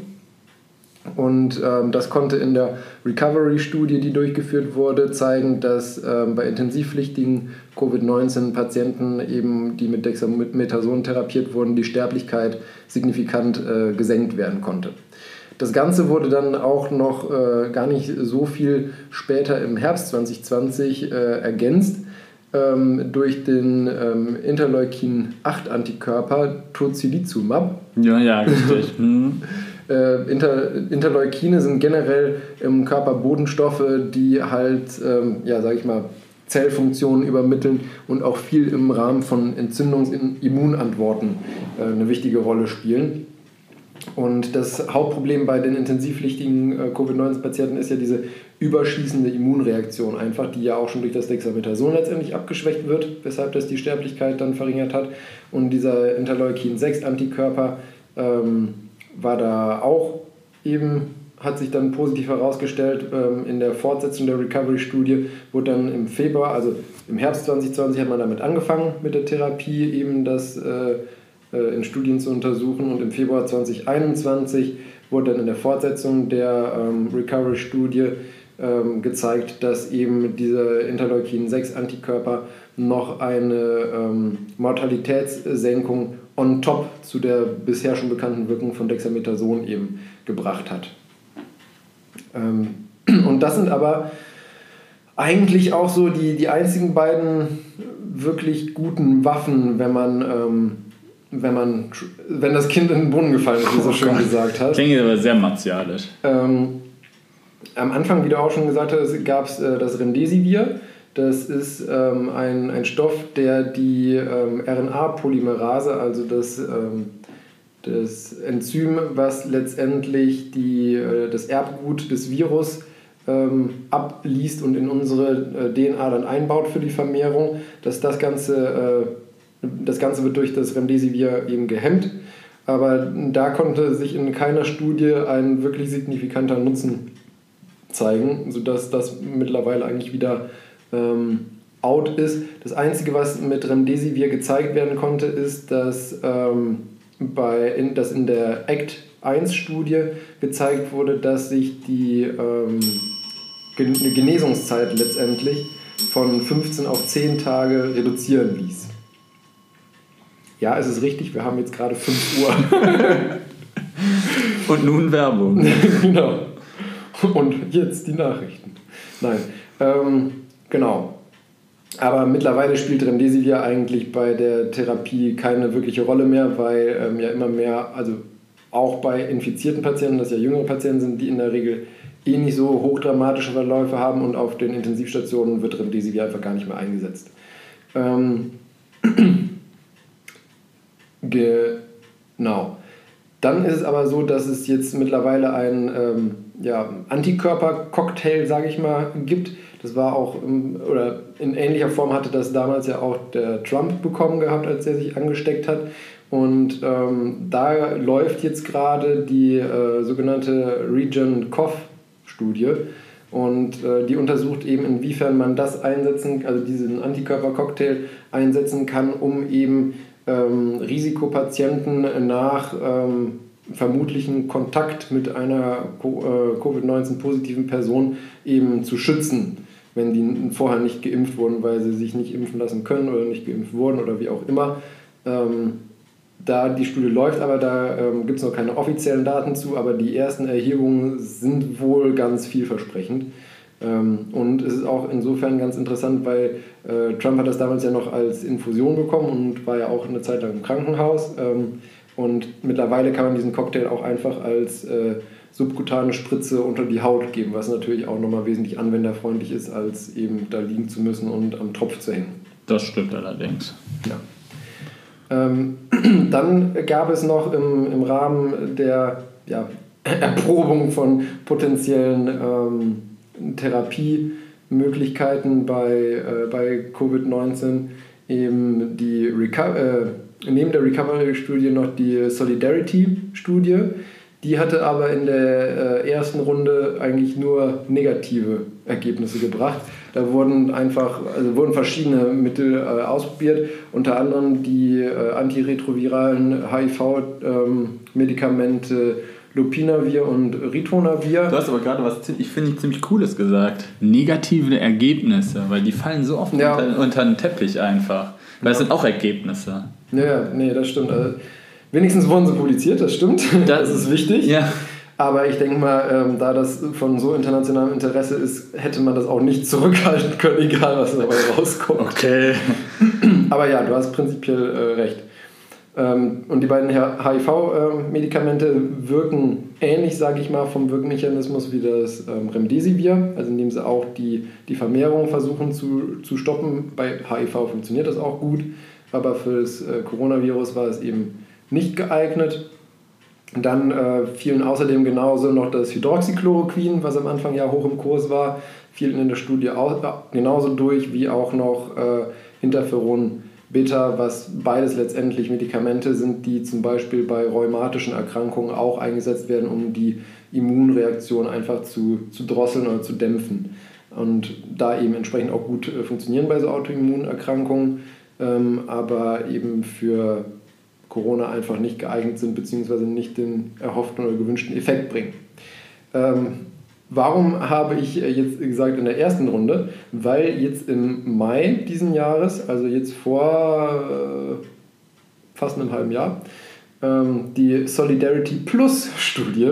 Oha, Plus! gestartet Na, wenn, ist. Noch, wenn danach gleich eine kommt mit Hyper irgendwas, nein, nein, dann. Nein. Keine Sorge. ähm, da wurden dann drei weitere äh, Medikamente ins Rennen geschickt. Und zwar einmal der, ähm, das Medikament Imatinib, das äh, kennen, sage ich mal, belesene Mediziner aus der Therapie der äh, CML, also einer Leukämieform letztendlich. Dann noch der TNF-Alpha-Antikörper Infliximab, der zum Beispiel bei, ähm, bei der Therapie von Morbus Crohn unter anderem auch eingesetzt wird und ähm, noch das äh, Malaria-Therapeutikum, was ein Beifußderivat ist, Artemisinin. Da sind zu viele Is drin. Artemisinin. Genau. Gut. Ja, und ähm, diese drei ja, ähm, neuen Therapeutika wurden da jetzt eben ins äh, Rennen geschickt. Die Studie läuft auch aktuell noch. Ähm, und die bisherigen ähm, Daten sind wohl gar nicht so schlecht, signifikant allerdings wohl auch noch nicht. Aber man ähm, hat das Ganze auch überhaupt gestartet erst, weil sich eben ähm, gezeigt hatte, dass äh, zum Beispiel Infliximab, ähm, was ja eben bei rheumatischen Erkrankungen auch eingesetzt wird, ähm, letztendlich äh, das, äh, Moment, andersrum gesagt, dass Patienten, die Rheuma hatten und äh, aufgrund ihres Rheuma mit Infliximab eben therapiert wurden, wenn sie dann Corona bekommen haben, meistens äh, weniger schlimme Verläufe hatten im, im Vergleich zu anderen Patienten eben im selben Alter und bei selber Konstitution. Deswegen hat man dann eben gedacht, so, hm, vielleicht liegt es ja am Infliximab und da ist man momentan dann, momentan dann eben dabei, ähm, das Ganze ähm, ja, weiter zu untersuchen, ob das eventuell auch als, als reine Therapieform für äh, Covid-19 in Frage kommt. ähm, dann, was jetzt auch, ähm, sage ich mal, noch relativ neu ist, ist äh, eine Studie zur ähm, ursprünglichen äh, Grippe-Antiviral mm. Manupiravir. Ja, das ist interessant, weil jetzt gerade ist ja auch im Moment immer wieder hier Grippe-Saison und Corona, im Herbst wieder alles beide. Genau. Das könnte interessant werden. Genau. ich werde mich auch jetzt, äh, sobald mein Urlaub zu Ende ist, gegen Grippe wieder impfen lassen direkt. Oh, gut, dass du das sagst. Ich bin noch ein bisschen, wieder so ein bisschen, oh, das, das, das geht mir selber richtig auf den Sack. Weil wir haben ein ähm, Rundschreiben von, von der Uni bekommen, dass wir uns auch wieder gegen Grippe impfen können. Und eigentlich, das Einzige, warum ich es noch nicht gemacht habe, ist, weil ich zu faul bin. Ja. Und das nervt mich das noch viel mehr. Das kenne ich, das Problem. Aber ja, wenn du das jetzt ansagst, ich muss das unbedingt machen. Ja. Nee, und ähm, ist, also vielleicht, vielleicht kennen Tamiflu einige Leute mm. noch eher vom Namen her. Das war ja auch so ein äh, Medikament, ähm, was man nehmen kann, wenn man sozusagen äh, die Anfangssymptome einer echten Grippe hat. Und das äh, Monopiravir ist äh, von der, vom Wirkmechanismus her ähnlich wie das Tamiflu und äh, soll eben das Gleiche auch letztendlich ähm, bei dem Coronavirus bewirken können, wie eben auch beim Grippevirus. Da, das, der Wirkstoff ist nämlich ähm, nichts anderes als ein sogenanntes äh, Nukleosid-Analogon. Ähm, Nukleoside sind Bestandteile unseres Erbguts und ähm, Analogon sagt eben, dass es äh, ja, ähnlich sozusagen aussieht wie der richtige Baustein, wird dann aber in das Erbgut von dem Virus eingebaut, hat aber dann zur Folge, dass das nicht mehr abgelesen werden kann, sodass letztendlich die ähm, die Vermehrung des Virus äh, gestoppt wird und eben dadurch Schreibfehler entstehen, wodurch das Erbgut, was da produziert wird, äh, letztendlich nicht brauchbar ist und die Viren sich nicht vermehren können. Hm. Und ähm, das ist momentan in einer ähm, Phase 3 Studie letztendlich. Und ähm, genau, da muss man aber gucken, was da noch rauskommt. Ja, das war es weitestgehend eigentlich auch. Das war jetzt ja schon auf jeden Fall wieder sehr viele komische Wörter. sehr viele komische Wörter. Ja, das stimmt. Nee, es gibt auch noch, ähm, noch zwei weitere Studien, die sind aber noch in den, in den äh, ja, Kinderschuhen, sage ich mal. Die sind aber insofern ganz interessant. Das sind nämlich ähm, zwei äh, Proteasehämmer, also auch zwei Enzymhämmer, die letztendlich für die, ähm, die Protease angreifen, die für die Freisetzung der äh, Viren letztendlich äh, zuständig ist, weil also die Virenvermehrung im Körper funktioniert ja so, dass ein Virus letztendlich eine körpereigene Zelle befällt, dort dann äh, ihr Erbgut einschleust gemeinerweise, die Zelle dann ganz viel von dem Virenerbgut produziert und die, Zell, äh, die Viren dann in der Zelle auch zu fertigen Viren zusammengebaut werden und aufgrund der ganzen Viren, die dann sich in der Zelle ansammeln, die Zelle irgendwann untergeht und wenn dann die Zelle untergeht, werden eben diese Viren, die fertigen, aus der Zelle ausgeschleust letztendlich und freigesetzt, sodass die weitere Zellen befallen können, äh, um sich weiter zu vermehren. Und für diese Ausschleusung äh, benötigt es die Protease äh, 3CL, heißt die einfach. Und 3 Zentiliter von was? genau. Ähm, und die wird eben ähm, durch diese beiden neuen Medikamente, die da erforscht werden äh, von Pfizer, ähm, gehemmt. Und man hofft sich eben, dass man das dann, weil das ganz schicke daran ist auch, dass man das einfach als Tablette schlucken könnte, weil es geht ja auch immer ein bisschen darum, dass das Ganze auch äh, in der Praxis gut und praktikabel durchführbar ist. Aber wie gesagt, das sind noch Phase 2 und 3 Studien und die beiden äh, Wirkstoffe haben auch noch keine Namen, sondern nur so Studienwirkstoffcodes. Aber das lief jetzt im Juli dieses Jahr an und da bin ich mal gespannt, ob, ob es da noch irgendwann News für, zu gibt zu diesen Medikamenten. Wenn ja, werdet ihr es auf jeden Fall hier in diesem no. top aktuellen Podcast hören. Der hätte jetzt erstmal noch Ding, Ding, Ding vorgepasst. Genau. Ja, Nee, das war sozusagen das Update zu unseren bisher doch eher stumpfen Waffen im Kampf gegen mhm. Corona bei Patienten, die halt äh, infiziert sind. Deswegen, Leute, egal was euch Querdenker erzählen, lasst euch impfen. Ah. Also, ich weiß nicht, ich hoffe, wir tun schon einiges dafür, äh, dass die Leute zumindest ich möchte mir nicht anmaßen, dass wir hier die Wahrheit gepachtet haben und alles wissen oder sowas, aber zumindest so ein bisschen so tun, als würden wir mal ein bisschen links und rechts schauen. Und das ist auch mal das Mindeste, was ich von jedem anderen erwarte und nicht einfach ungesagt sich Leute, irgendwelchen Leuten hinterherrennen, die meinen, sie sagen, oh, wir, sind ja. ja, wir sind ja so progressiv und wir hinterfragen alles. Nein, tut ihr nicht. Ihr wollt nur wichtig sein. Ja, ich weiß normal sein ist langweilig und wir wollen alle was Besonderes sein, aber nicht auf Kosten der Gesundheit.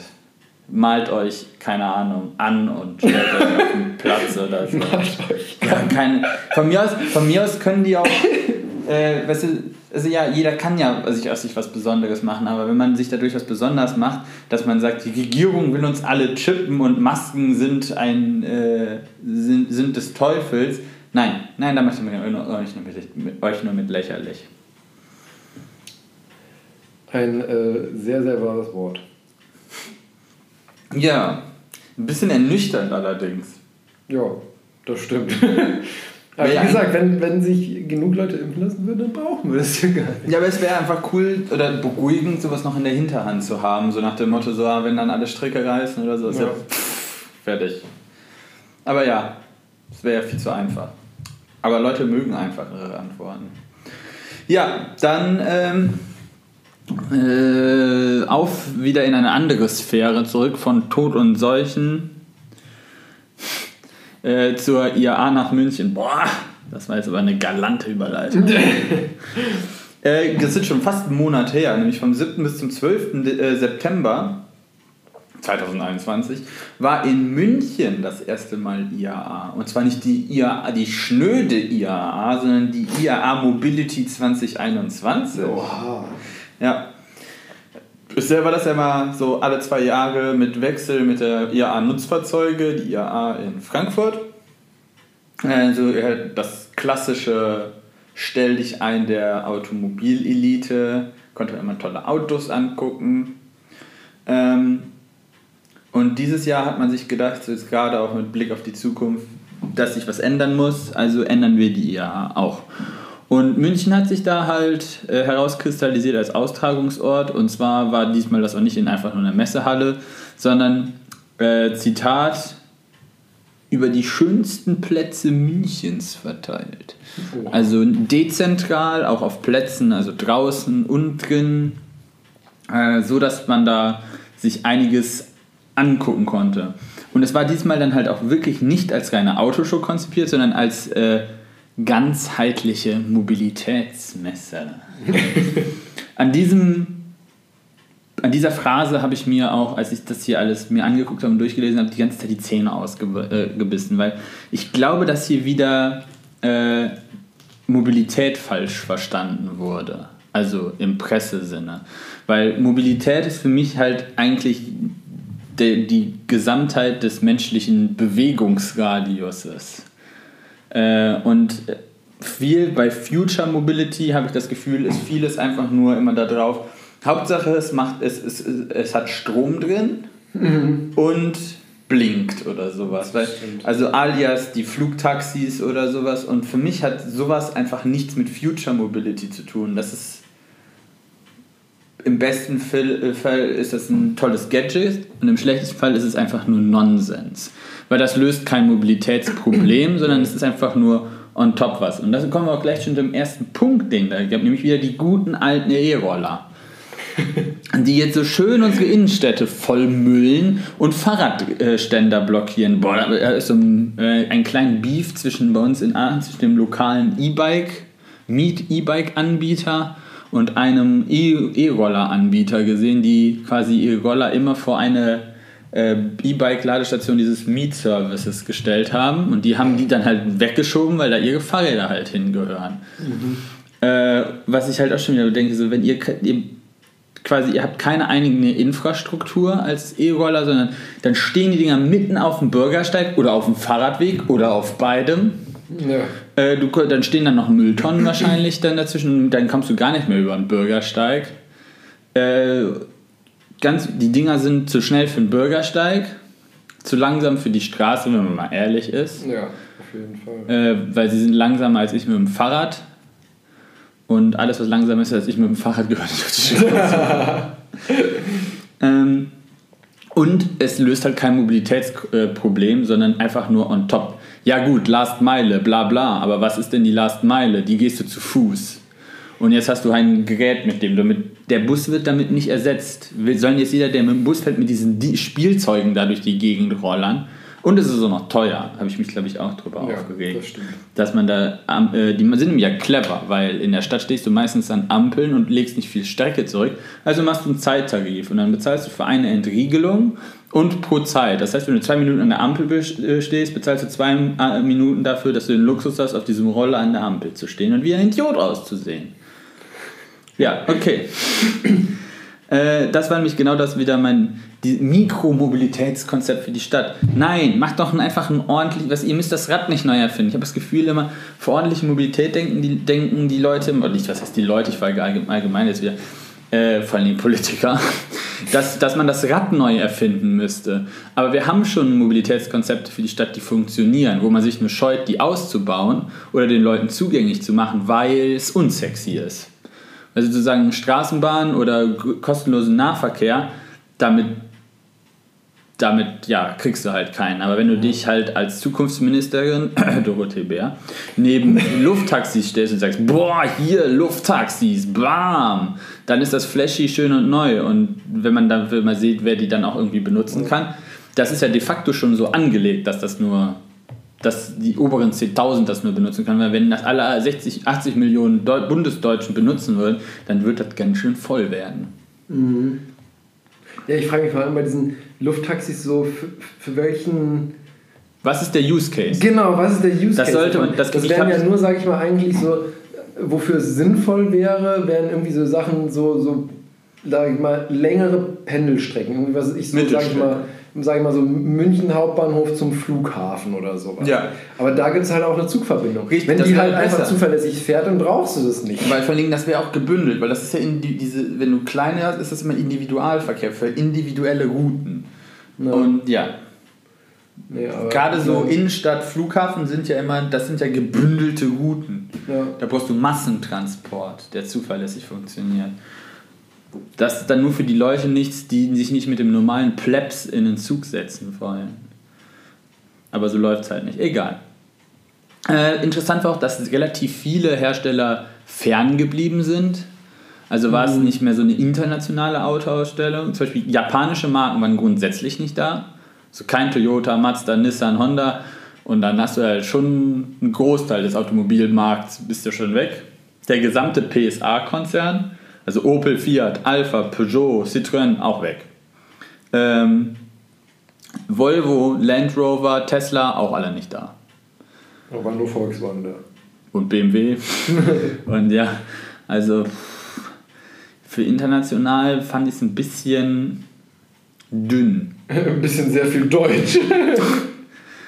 Ja, auch die Deutschen dürfen ihren ganzen coolen Shit zeigen. Ja, ich sage ja nicht, dass da keine coolen Dinge waren, aber dann darf wir bauen ja auch keine schlechten Autos. Ja nicht so, dass wir uns für unsere Autos schämen ich müssen. Wäre, aber ich wäre mich nur dagegen, wenn man den Aufmacher macht und sagt, Mobilität, die Zukunft, bla bla. So unter Weltrettung machen wir es nicht. Und dann machen wir eigentlich doch immer den gleichen Bums, den wir im Moment machen haben, aber diesmal halt in, einfach nur in, in hübsch. Das ist ja nicht aber dann, dann soll man nicht, dann soll man es nicht dran schreiben. Das ist dann bisschen, finde ich, irreführend. Ja, es gab wieder sehr viele ähm, SUVs in allen Formen, Farben, mit Hybrid, mit E, mit Wasserstoff, ohne, ähm, von allerlei Herstellern. Äh, Brennstoffzellen, tatsächlich auch in erhöhtem Punkt, aber halt auch nur so am Rand. Aber das, da hatten wir auch schon mal diskutiert, dass das mittlerweile auch eher so eine politische Frage ist, dass sich quasi ja. Politik zu Batterien committed hat und demnach auch für die Hersteller es wenig Sinn macht, noch besonders viel Geld in die Entwicklung Wasserstofftechnologien zu stecken. Finde ich immer noch und immer wieder sehr, sehr schade, muss ich sagen. Es ist eine politische Entscheidung. Ich glaube, das hatten wir auch schon mal über, also durchüberlegt, dass das halt also beides seine Vor- und Nachteile hat, äh, nur halt zwei vollkommen verschiedene Infrastrukturen sind.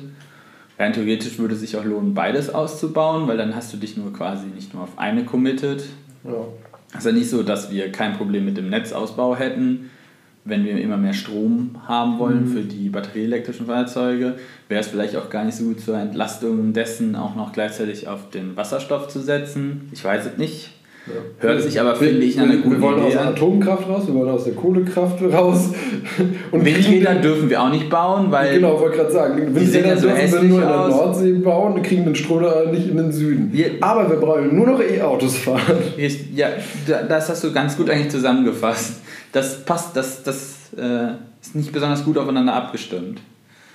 Ähm, ja, Dabei können wir es, ich habe überlegt, ob ich da noch zu sagen, aber ich glaube, da kann ich bei euch auch nichts zu, äh, zu sagen. Nee. Ähm, dann waren auch so Sachen, die mir mit meinem, meinem kleinen Motorsport-Fable vielleicht ein bisschen auch ein bisschen wehtun. Dann wird dann hier Future Motorsport, hier dieser tolle, äh, voll elektrische Extreme E-Kübel haben sie dahingestellt. Von, und das unter Cupra halt verkauft, also die äh, etwas sportlichere Marke von Seat, also VW. Mhm aber das Ulkige ist halt, das sind halt Einheitsautos, die weder von VW noch von Seat noch von Cupra gebaut werden, sondern äh, die werden von einem äh, britischen Hersteller hergestellt und an die einzelnen Teams halt ausge ausgeteilt. Dann bekleben die die und dürfen dann noch ein bisschen dran rumfitteln, aber mhm. basically ist das halt so das Auto. Und dann denke ich mir, boah, ja, und dann wird es als Elektro-SUV verkauft. Naja, es ist schon Offroad, weil die auch Offroad-Motorsport machen. Kann man machen, aber dann darf man es auch wieder nicht so verkaufen. Wenn du halt, aber das passiert ja momentan auch immer weiter mit diesen ganzen SUVs, dass du einen entwickelst und den unter verschiedenen Marken einfach Derivaten verkaufst. Ja, das stimmt. Äh, aber das hätte ich noch auf meine Liste schreiben können, was mich an, der Auto, an Autos nervt einfach. Ähm, tatsächlich, Hyundai hatte, äh, das so wie ich das gesehen habe, die einzige tatsächliche Mobili Future Mobility Idee mit äh, weil sie das nämlich genau aufgegriffen haben, was ich immer sage, also neue Mobilität, zukünftige Mobilität ist darüber nachdenken, wie kann ich Mobilität ändern und nicht wie kann ich das Auto ändern, weil das Auto ist eine Mobilität, eine von vielen und nur weil ich einen Stecker dran baue, erfinde ich Mobilität nicht neu. Äh, sondern ich gebe der, der alten Mobilität Individualverkehr quasi eine, eine, eine Auffrischungskur. Äh, und die haben sich nämlich sowas ausgedacht, halt wie de, der, der hieß M-Vision X. Hört sich jetzt auch wieder ein bisschen ab. De facto sind das auch relativ, also so kleine Büsschen, ähm, mhm. die halt quasi den, die Vorteile von Individual- und Massenverkehr äh, kombinieren sollen. Und das könnte auch durchaus funktionieren, die autonom fahren sollen, elektrisch oder halt auf Wasserstoff ist. Elekt Wasserstoffbrennzellen betrieben ist ja nichts anderes auch als ein Elektroantrieb. Oh Gott, aber ja, so ungefähr. Ähm, und da können halt kleine Gruppen von Menschen zusammengebündelt werden und dann halt etwas individuellere Ziele gefahren werden, so dass du quasi die auf Hauptrouten, wie jetzt zum Beispiel der Münchner Stammlinie, könntest du die bündeln und so als Zug fahren lassen, mhm. damit du mehrere Leute auf der Strecke abfertigen kannst. Und dann könntest du ohne Umstieg halt diese einzelnen Abteile quasi auf andere Routen schicken, wenn du ihnen halt quasi, wenn, die Leute, mhm. wenn, wenn das Ding dann halt weiß, wohin die einzelnen Leute müssen und das halt alles schön vernetzt machst, könnte das halt tatsächlich funktionieren. Ähm, fand ich eigentlich dann mal tatsächlich Future Mobility und nicht nur ein anderes Auto. Noch irgendwas, was mich, ja, sehr viele, sehr viel, sehr viele SUVs. Selbst von Smart. Was? Ja, ein Smart SUV. Ich glaube, die haben vergessen, was der, was der Pitch von Smart war. Nämlich smarte Mobilität, klein für die Stadt, Lass uns ein SUV bauen, der nicht mehr klein ist. Äh, dafür hat äh, ein, ein Startup namens Microlino Süß. äh, ein, ein Elektroauto, ein Elektrostadtauto vorgenommen im Stil einer Isetta. Also sieht sehr isetterig Ach. aus, aber dann halt als Elektroauto für die Stadt. Sowas würde ich mit können. Das ist halt da das, was quasi der Smart mal war, so, so ungefähr würde ich das jetzt sagen. Ja, noch ein bisschen schmaler vielleicht. Ja. Äh, dem ist ja auch nichts hinzu. Ja, gut, du hast ja dann auch quasi Platz gespart, weil der Verbrennungsmotor und der Tank rausgeflogen sind. Die Batterie nur unten drin, aber wenn du halt nur so ein kleines Stadtauto hast, dann hast du, weißt du, 14,4 Kilowattstunden. Das ist nicht besonders viel. Ja, gut, aber das Ding verbraucht ja wahrscheinlich auch nicht so super viel, oder? Also es ist ja auch äh, eigentlich relativ egal, wenn du halt nicht 20 kW Elektromotor Nö, das sollte relativ. 200 äh, Kilometer sagen sie Reichweite daraus, das wäre schon sehr sparsam. Also mich gerade mal extrapoliert, die Elektroautos, an denen ich mitgearbeitet habe, wären mit der Ladung keine, so um die 50 gekommen vielleicht. Also hätte ich jetzt mal ein bisschen mehr dich geschätzt, weil wir schon relativ energieraubende Bewegungen betrieben haben. 90 km/h Spitze, also totales Ele äh, Stadtauto und dann halt auch schon ein kleiner Zweisitzer. Das sieht aus, als könnte man das gut aufräumen. Ah ja, und dann muss ich noch, äh, kann ich noch ein bisschen positiv äh, aufhören. Äh, Porsche war mit dem äh, Mission R da. Wie du dich vielleicht erinnerst, gab es mal vor ein paar Jahren den Mission E, der mhm. jetzt ja als Taycan unterwegs ist. Und quasi als Zukunftsvision darüber hinaus haben sie den Mission R vorgestellt. Das heißt also ein voll elektrisches äh, Rennauto. Mhm. Äh, sieht tatsächlich auch so ein bisschen, hat Taycan-Anlehnung und äh, hat als Pitch halt, dass, das ein, dass man den als Markenpokal einsetzen könnte, weil jetzt du wieder, ja, ist wieder ein Einheitsauto, bla bla. Aber Porsche betreibt ja auch den äh, Porsche Cup, wo man ja, mit 911 Cup Autos halt in einem Markenpokal, wo genau ja der Pitch ist, dass die, die Autos alle gleich sind und dass es da tatsächlich auf die Fahrer gegeneinander ankommt. Und es sind keine unspannenden Rennen. Das ist tatsächlich da genau ja, ja, der Selling Point, dass das so gut funktioniert. Auch wenn man da sieht, dass bei manchen Teams, die sind immer vorne und manche Teams sind immer hinten. Aber ja, aber grundsätzlich ist das alles sehr close, weil es halt Einheitsautos sind. Ja. Und das dann halt jetzt mit dem Elektroauto. Äh, die Eckdaten finde ich auch ganz, also reichlich Leistung im Rennmodus 500 kW. Ähm, ja, das ist nicht übel. 2,5 äh, Sekunden von 0 auf 100 ist auch keine Raketenzeit, aber der Porsche Cup ist ja auch, der Carrera Cup ist ja auch nicht jetzt das Übel, Überauto, äh, aber mit eigenen Challenges, äh, um halt schnell im Rundkurs zu, zu, zu, kommen. Interessant allerdings ist die 900 Volt Technologie. Wenn man nämlich sich damit ein bisschen auseinandergesetzt hat, weiß man, dass der Taycan, also das Elektroauto, was Porsche bis jetzt baut, 800 Volt Nennspannung hat und jetzt 900 Volt. Da sieht man schon, in welche Richtung das gehen soll. Natürlich, äh, dass halt gerade immer höhere Spannungszahlen äh, eine höhere Energiedichte versprechen. Dass das ja immer eigentlich einhergeht mit ein bisschen Sicherheitskonzerns abbauen, weil höhere Spannung ist natürlich dann auch immer oh, höheres Gefahrenpotenzial, wobei einen ja nicht die Spannung oder die Stromstärke umbringt, sondern es ist die Energiemenge, egal in welcher Form und Farbe sie bekommt. Ähm, durch die 900 Volt Technologie ist es aber möglich, den 80 K, äh, Kilowattstunden Akku in 15 Minuten von 5 auf 80 Prozent aufzuladen.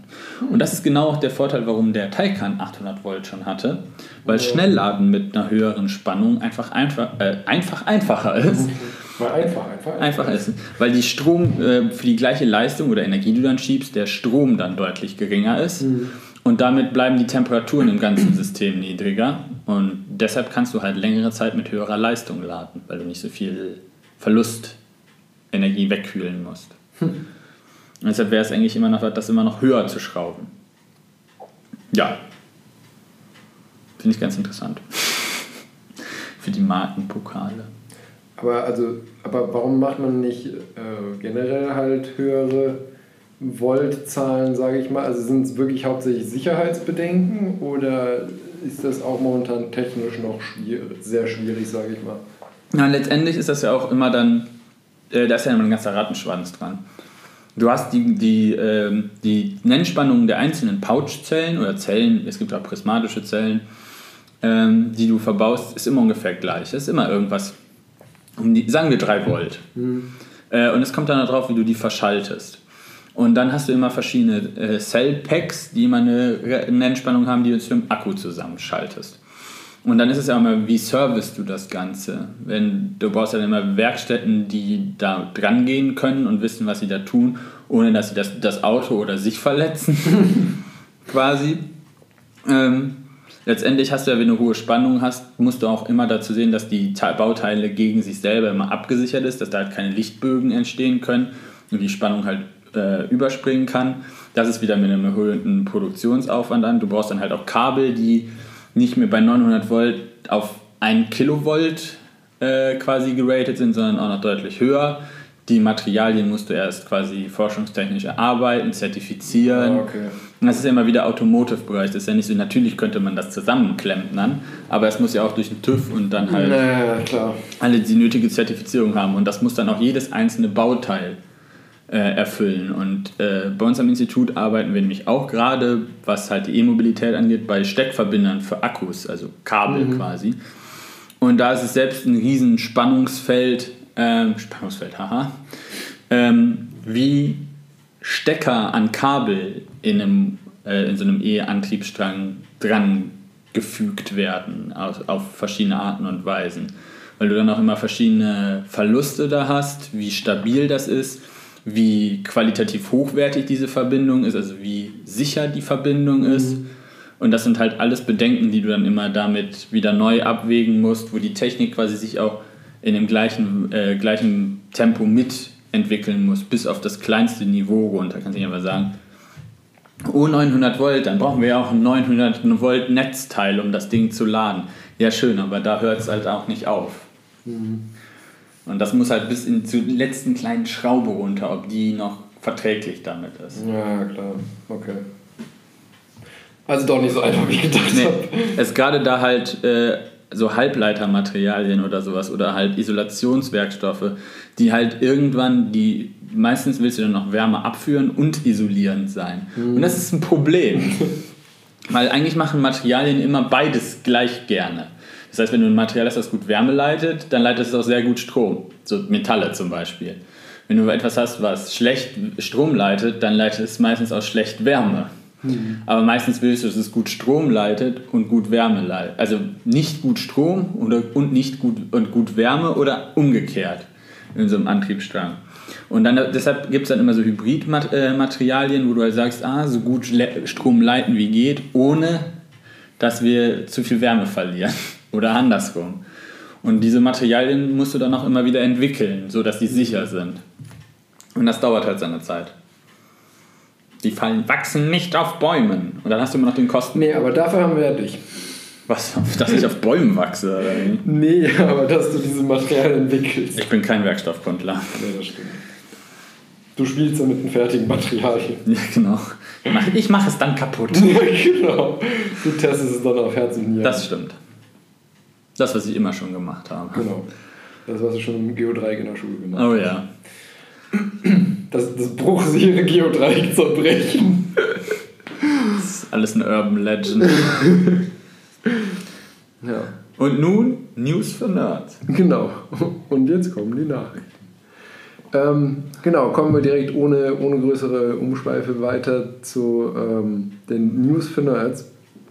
Habe ich wieder drei, ähm, finde ich, ganz spannende Sachen mitgebracht aus dem Bereich der ja, Medizinforschung, sage ich mal. Ähm, einmal wurde, also es ist jetzt auch schon wieder eben entsprechend nicht mal ganz so top aktuell, aber in äh, Indien wurde am 20. August ein ähm, DNA-Impfstoff zugelassen. Ähm, das ist jetzt in, insofern, also jetzt denken sich wahrscheinlich alle wow, noch ein Impfstoff, toll.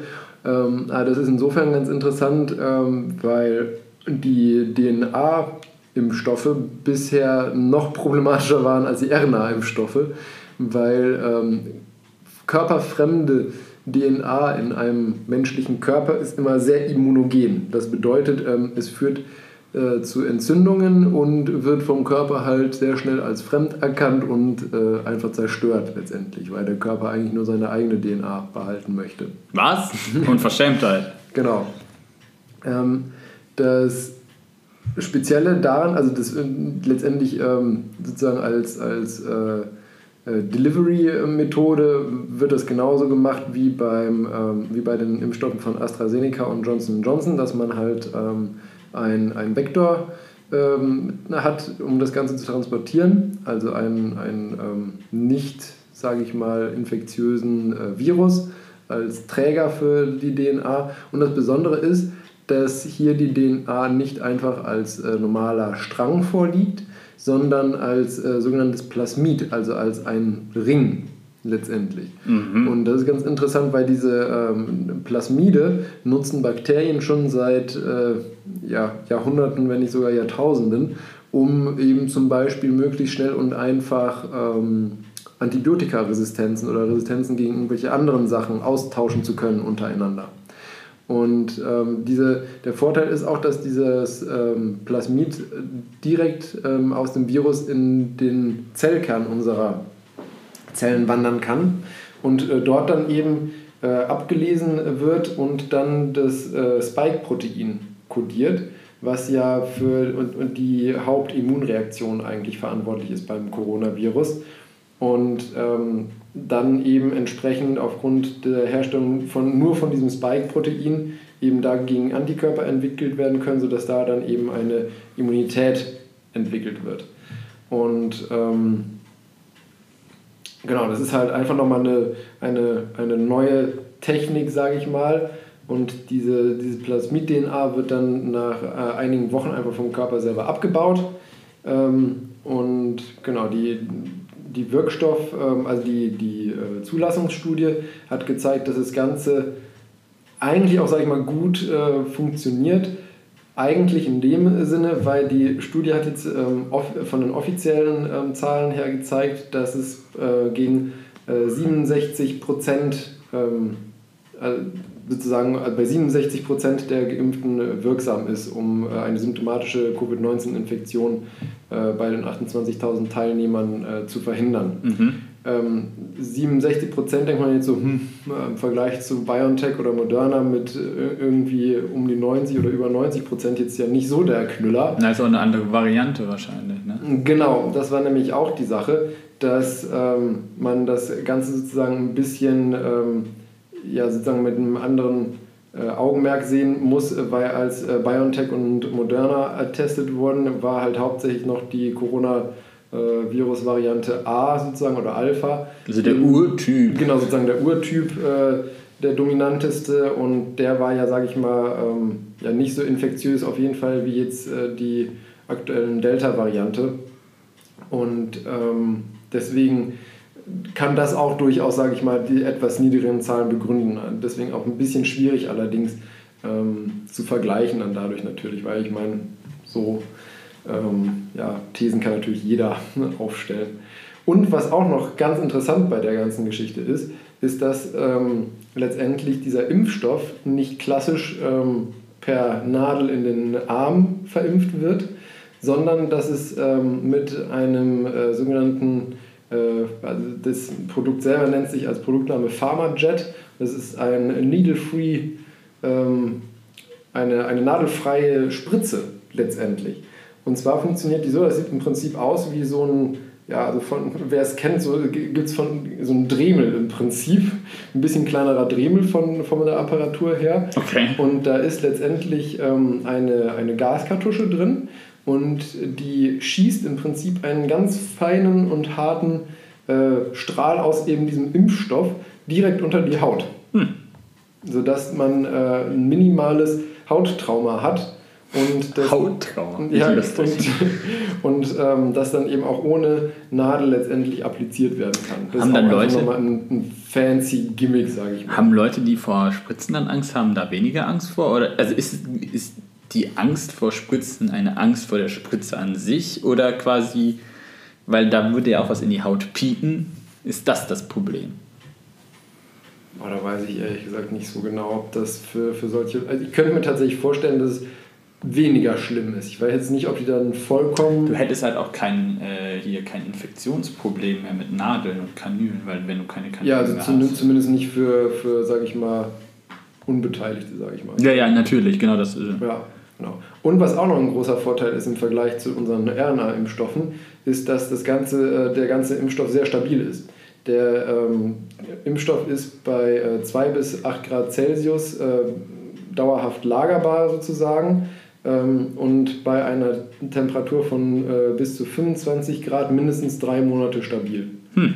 Und äh, das macht ihn natürlich wesentlich, wesentlich angenehmer zum Handeln als, als das BioNTech unsere genau tiefgekühlten BioNTech und äh, moderner Sachen. Ja, das war der, äh, die, die erste News, sage ich mal. Ähm, Und dann gibt es noch neu, ähm, oder eigentlich gar nicht so neu, ich bin mir eigentlich relativ sicher, dass ich davon auch schon mal erzählt hatte, ähm, dass äh, eine, die Firma DeepMind, ein Tochterunternehmen der Alphabet Holding, also Google, Google letztendlich, ja. ähm, eine KI entwickelt hat oder weiterentwickelt hat, die sich ähm, AlphaFold Square nennt. Und das ist letztendlich eine KI, die ähm, mit äh, 98,5% des menschlichen Proteoms angelernt wurde. Ähm, Proteom bezeichnet nichts anderes als einfach sozusagen die Gesamtheit aller äh, Proteine, die unseren menschlichen Körper ausmachen. Und davon wurden dann letztendlich fast alle in diese KI hochgeladen. Und diese KI, also bei, bei Proteinen ähm, ist es ja ganz wichtig oder im Prinzip am wichtigsten neben der Abfolge der einzelnen Aminosäuren, dass dieses Protein eben auch richtig gefaltet wird, weil letztendlich ja diese gefaltete 3D-Struktur das Protein ausmacht und dem Protein auch überhaupt die entsprechende Funktionalität verleiht. Hm. Und ähm, da hatten oder haben auch Forscher immer noch zum Teil Probleme, eben diese 3D-Struktur richtig darzustellen oder auch halt einfach ähm, ja, bei neu entwickelten Proteinen, gerade bei Wirkstoffen oder sowas, eben irgendwie in der Theorie, sage ich mal, darzustellen, ohne dass man das Ganze irgendwie halt isoliert und dann unter einem Elektronenrastermikroskop oder sowas anguckt, was ja sehr aufwendig ist. Und diese KI war in der Lage tatsächlich, äh, 58 der, ähm, der Proteine des menschlichen Proteoms von der Faltung her korrekt vorherzusagen. Und das ist insofern ganz interessant, als dass man das eben sehr gut für Forschungszwecke nutzen kann, um eben dann zum Beispiel äh, zu gucken, jetzt Beispiel nochmal Corona, weil, man, weil das ja, sag ich mal, jetzt für jeden geläufig ist, wenn man sagt, okay, ich möchte irgendwie ein Protein entwickeln, was an das Spike-Protein andockt, um das dann eben unschädlich zu machen. Dann kann man sich angucken, wie sieht das Spike-Protein aus und wie müsste sozusagen ein Gegenstück dazu aussehen. Und dann könnte man, wenn das Ganze noch weiterentwickelt wird, eben mit Hilfe von AlphaFold gucken, äh, welche Aminosäuresequenzen man benötigen würde, um eben diese 3D-Struktur hinzubekommen. Und äh, genau, die, das Ganze ist ähm, auch ähm, in einer öffentlichen Datenbank, sodass halt alle Forschergruppen, die daran interessiert sind, daran zu arbeiten, da mitarbeiten können oder eben auch die, diese AlphaFold Square Software nutzen können für ihre Forschungszwecke. Hm. Fand ich auf jeden Fall sehr spannend und einen sehr interessanten äh, Use Case für eben so künstliche Intelligenz. Ähm, Wenn man dann mit Google zusammenarbeitet. Ja, genau. Das, Oder das möchte. Genau, wollte gerade sagen. Ähm, dann noch das, das letzte war, dass ähm, man in einer Studie heraus sozusagen einen, einen gewissen Schlüssel, sage ich mal in Anführungszeichen, zur äh, Schlankheit gefunden hat. Ähm, okay, cool. und, und zwar ähm, gibt es im, im Körper verschiedene ähm, Arten von Fettgewebe. Es gibt ähm, einmal das sogenannte äh, braune oder beige Fett und das äh, ja, gelbe oder, oder weiße Fett, sage ich mal. Ähm, das, der Unterschied zwischen den beiden Fetten ist letztendlich, dass das, ähm, das weiße Fett ähm, halt einfach nur Depot, sage ich mal, ist wirklich für, für eben Fett. Und äh, das äh, braune bzw. beige Fett ist äh, nicht nur ein, ein, ein Energiespeicher, sondern auch ein Wärmeerzeuger, weil die braune Farbe oder bräunliche Farbe des Fettgewebes kommt nämlich dadurch zustande, dass diese Fettzellen ähm, sehr viele Mitochondrien haben, die letztendlich dann auch für, den, für die Färbung zuständig sind von dem Fettgewebe.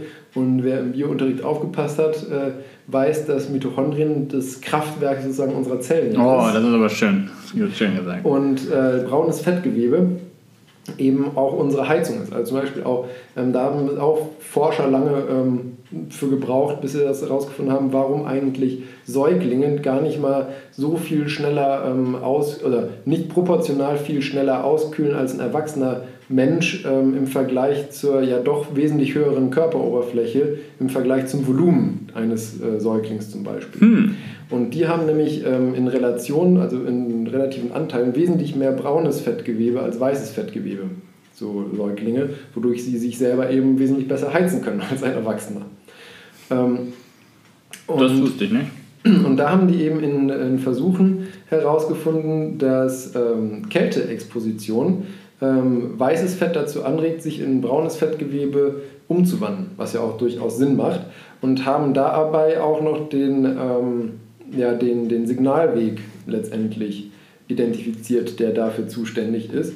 Und sind jetzt eben in weiteren Studien ähm, dabei zu äh, ja, zu erforschen, inwiefern man sozusagen extrinsisch von, also ohne, jetzt sage ich mal, den, den Kälteeinfluss, sondern eben im Idealfall natürlich durch irgendwelche Medikamente oder so, als Abnehmhilfe sozusagen ähm, das von außen stimulieren könnte, dass sich eben das weiße Fett in braunes Fett umwandelt, hm. um dann eben entsprechend Energiereserven bei stark adipösen Menschen oder was auch immer eben äh, abbauen zu können.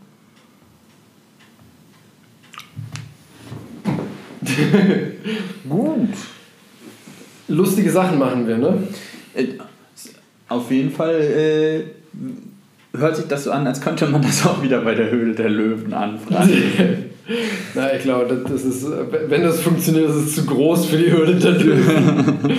Braucht es einfach nicht nötig. Ein Multimilliarden-Dollar-Business wäre das. Dann. So viel essen, wie sie wollen, ohne negative Konsequenzen. Ja.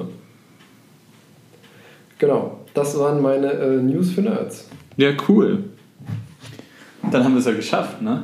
Ja, und es ist tatsächlich doch gar nicht so lang geworden, die Folge. Also, wir haben zwar ja eigentlich als Ziel gesetzt gehabt, äh, anderthalb Stunden, aber wir sind jetzt bei, ja, ein, dreiviertel Stunden ungefähr. Ja, gut. Was hast du denn gelernt? Nichts. Nichts, ich habe dir nicht zugehört. ich habe ich hab dir nicht zugehört. Nee, ähm, ich habe gelernt, ähm, dass ich meinen Hochofen vom Pizzabacken etwas früher ausschalten sollte als eine Stunde, bevor ich Pizza habe. Gut, gut, gut. Useful Consumer Advice. Genau. Ähm, dass ich mir, wenn ich irgendwann mal meinen 3D-Drucker wieder funktionieren habe, ein äh, einen Gimbal baue für meinen Kaffee, damit der nicht überschwappt. Ich möchte dann davon auch Bilder haben, wie du damit durchs Uniklinikum stapfst. genau. Ähm, ja, und ich. Dann wahrscheinlich, wenn du da mit einem Kit, weißen Kittel rummelst und dem Ding, dann denken sie, du wärst aus der Psychiatrie entlaufen. Wahrscheinlich. Ähm, und dann habe ich noch gelernt, dass äh, ja, die, die Mobilität der Zukunft, so wie sie aktuell von unserer Politik geplant oh. wird, nicht umsetzbar ist. Oh. Ah, dann, ja, okay, ja, okay, wenn du das mitnimmst, ich kann das nicht verbieten. ja, Verrückt. Ja. Was hast du Schönes gelernt? Ähm, ich habe sehr viele tolle fancy Wörter gehört von Mittelchen, die man in sich reinkippen kann, die aber anscheinend alle nicht das scharfe Ende des Kampfes gegen Corona bedeuten, mhm. sondern dass wir verdammt nochmal nicht um die Impfung rumkommen, wo ich das Problem nicht sehe. Ich bin ja auch immer noch am Leben, obwohl Oktober schon ist. Ähm, ja, und äh, ich habe gelernt, dass, äh, äh, dass, dass, wir, dass, dass man Impfstoffe auch bald mit so, so nadellos injizieren können, wenn man das dann noch so nennen kann. Das hat sich, für mich hört sich das so ein bisschen Star Trek-mäßig. Ja, das stimmt, da muss ich auch erst dran denken, mit so einer kleinen ja. Pfizer-ähnlichen Spritze. Ja, nicht, nicht Pfizer, Phaser. Phaser. Pfizer bin schon hier von der. Ich wurde von der Pharmaindustrie gekauft. Ja, die Frage ist für wie viel Geld. Ja, kein. Ähm, ja, ähm, da, da, dabei würde ich es jetzt belassen. Mich überfährt das immer ein bisschen, wenn du immer so, so viele Medizinthemen da kommen so viele Wörter nicht immer. ja. Ja, sehr schön. Ähm, Kehre ich uns jetzt gut. noch raus? Ich wollte gerade sagen. Das Wort zum sagen, Sonntag. Äh, ja, okay, dann äh, starten wir mal.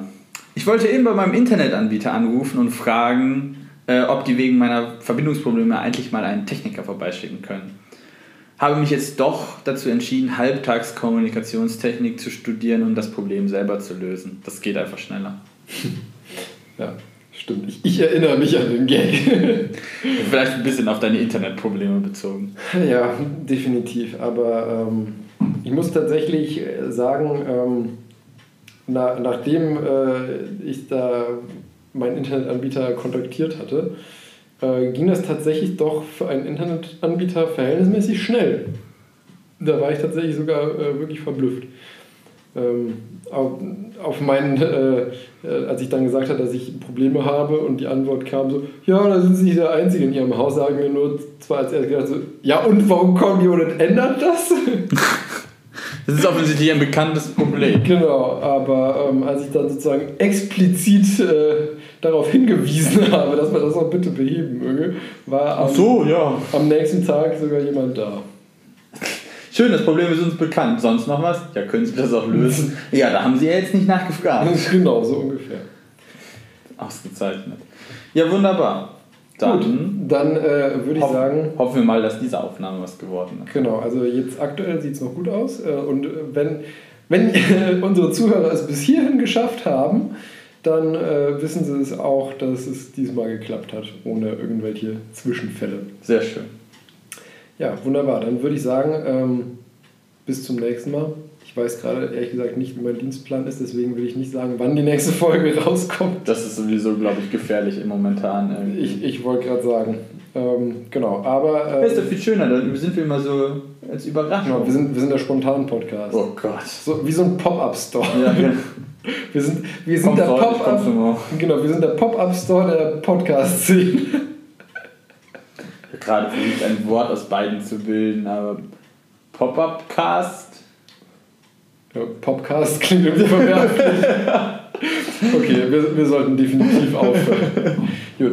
Äh, ich freue mich auf jeden Fall, wenn wir uns das nächste Mal äh, wieder sehen, wieder hören und eine neue Folge aufnehmen. Ja. Bis dann, mach es gut. Tschüss. Tschüss.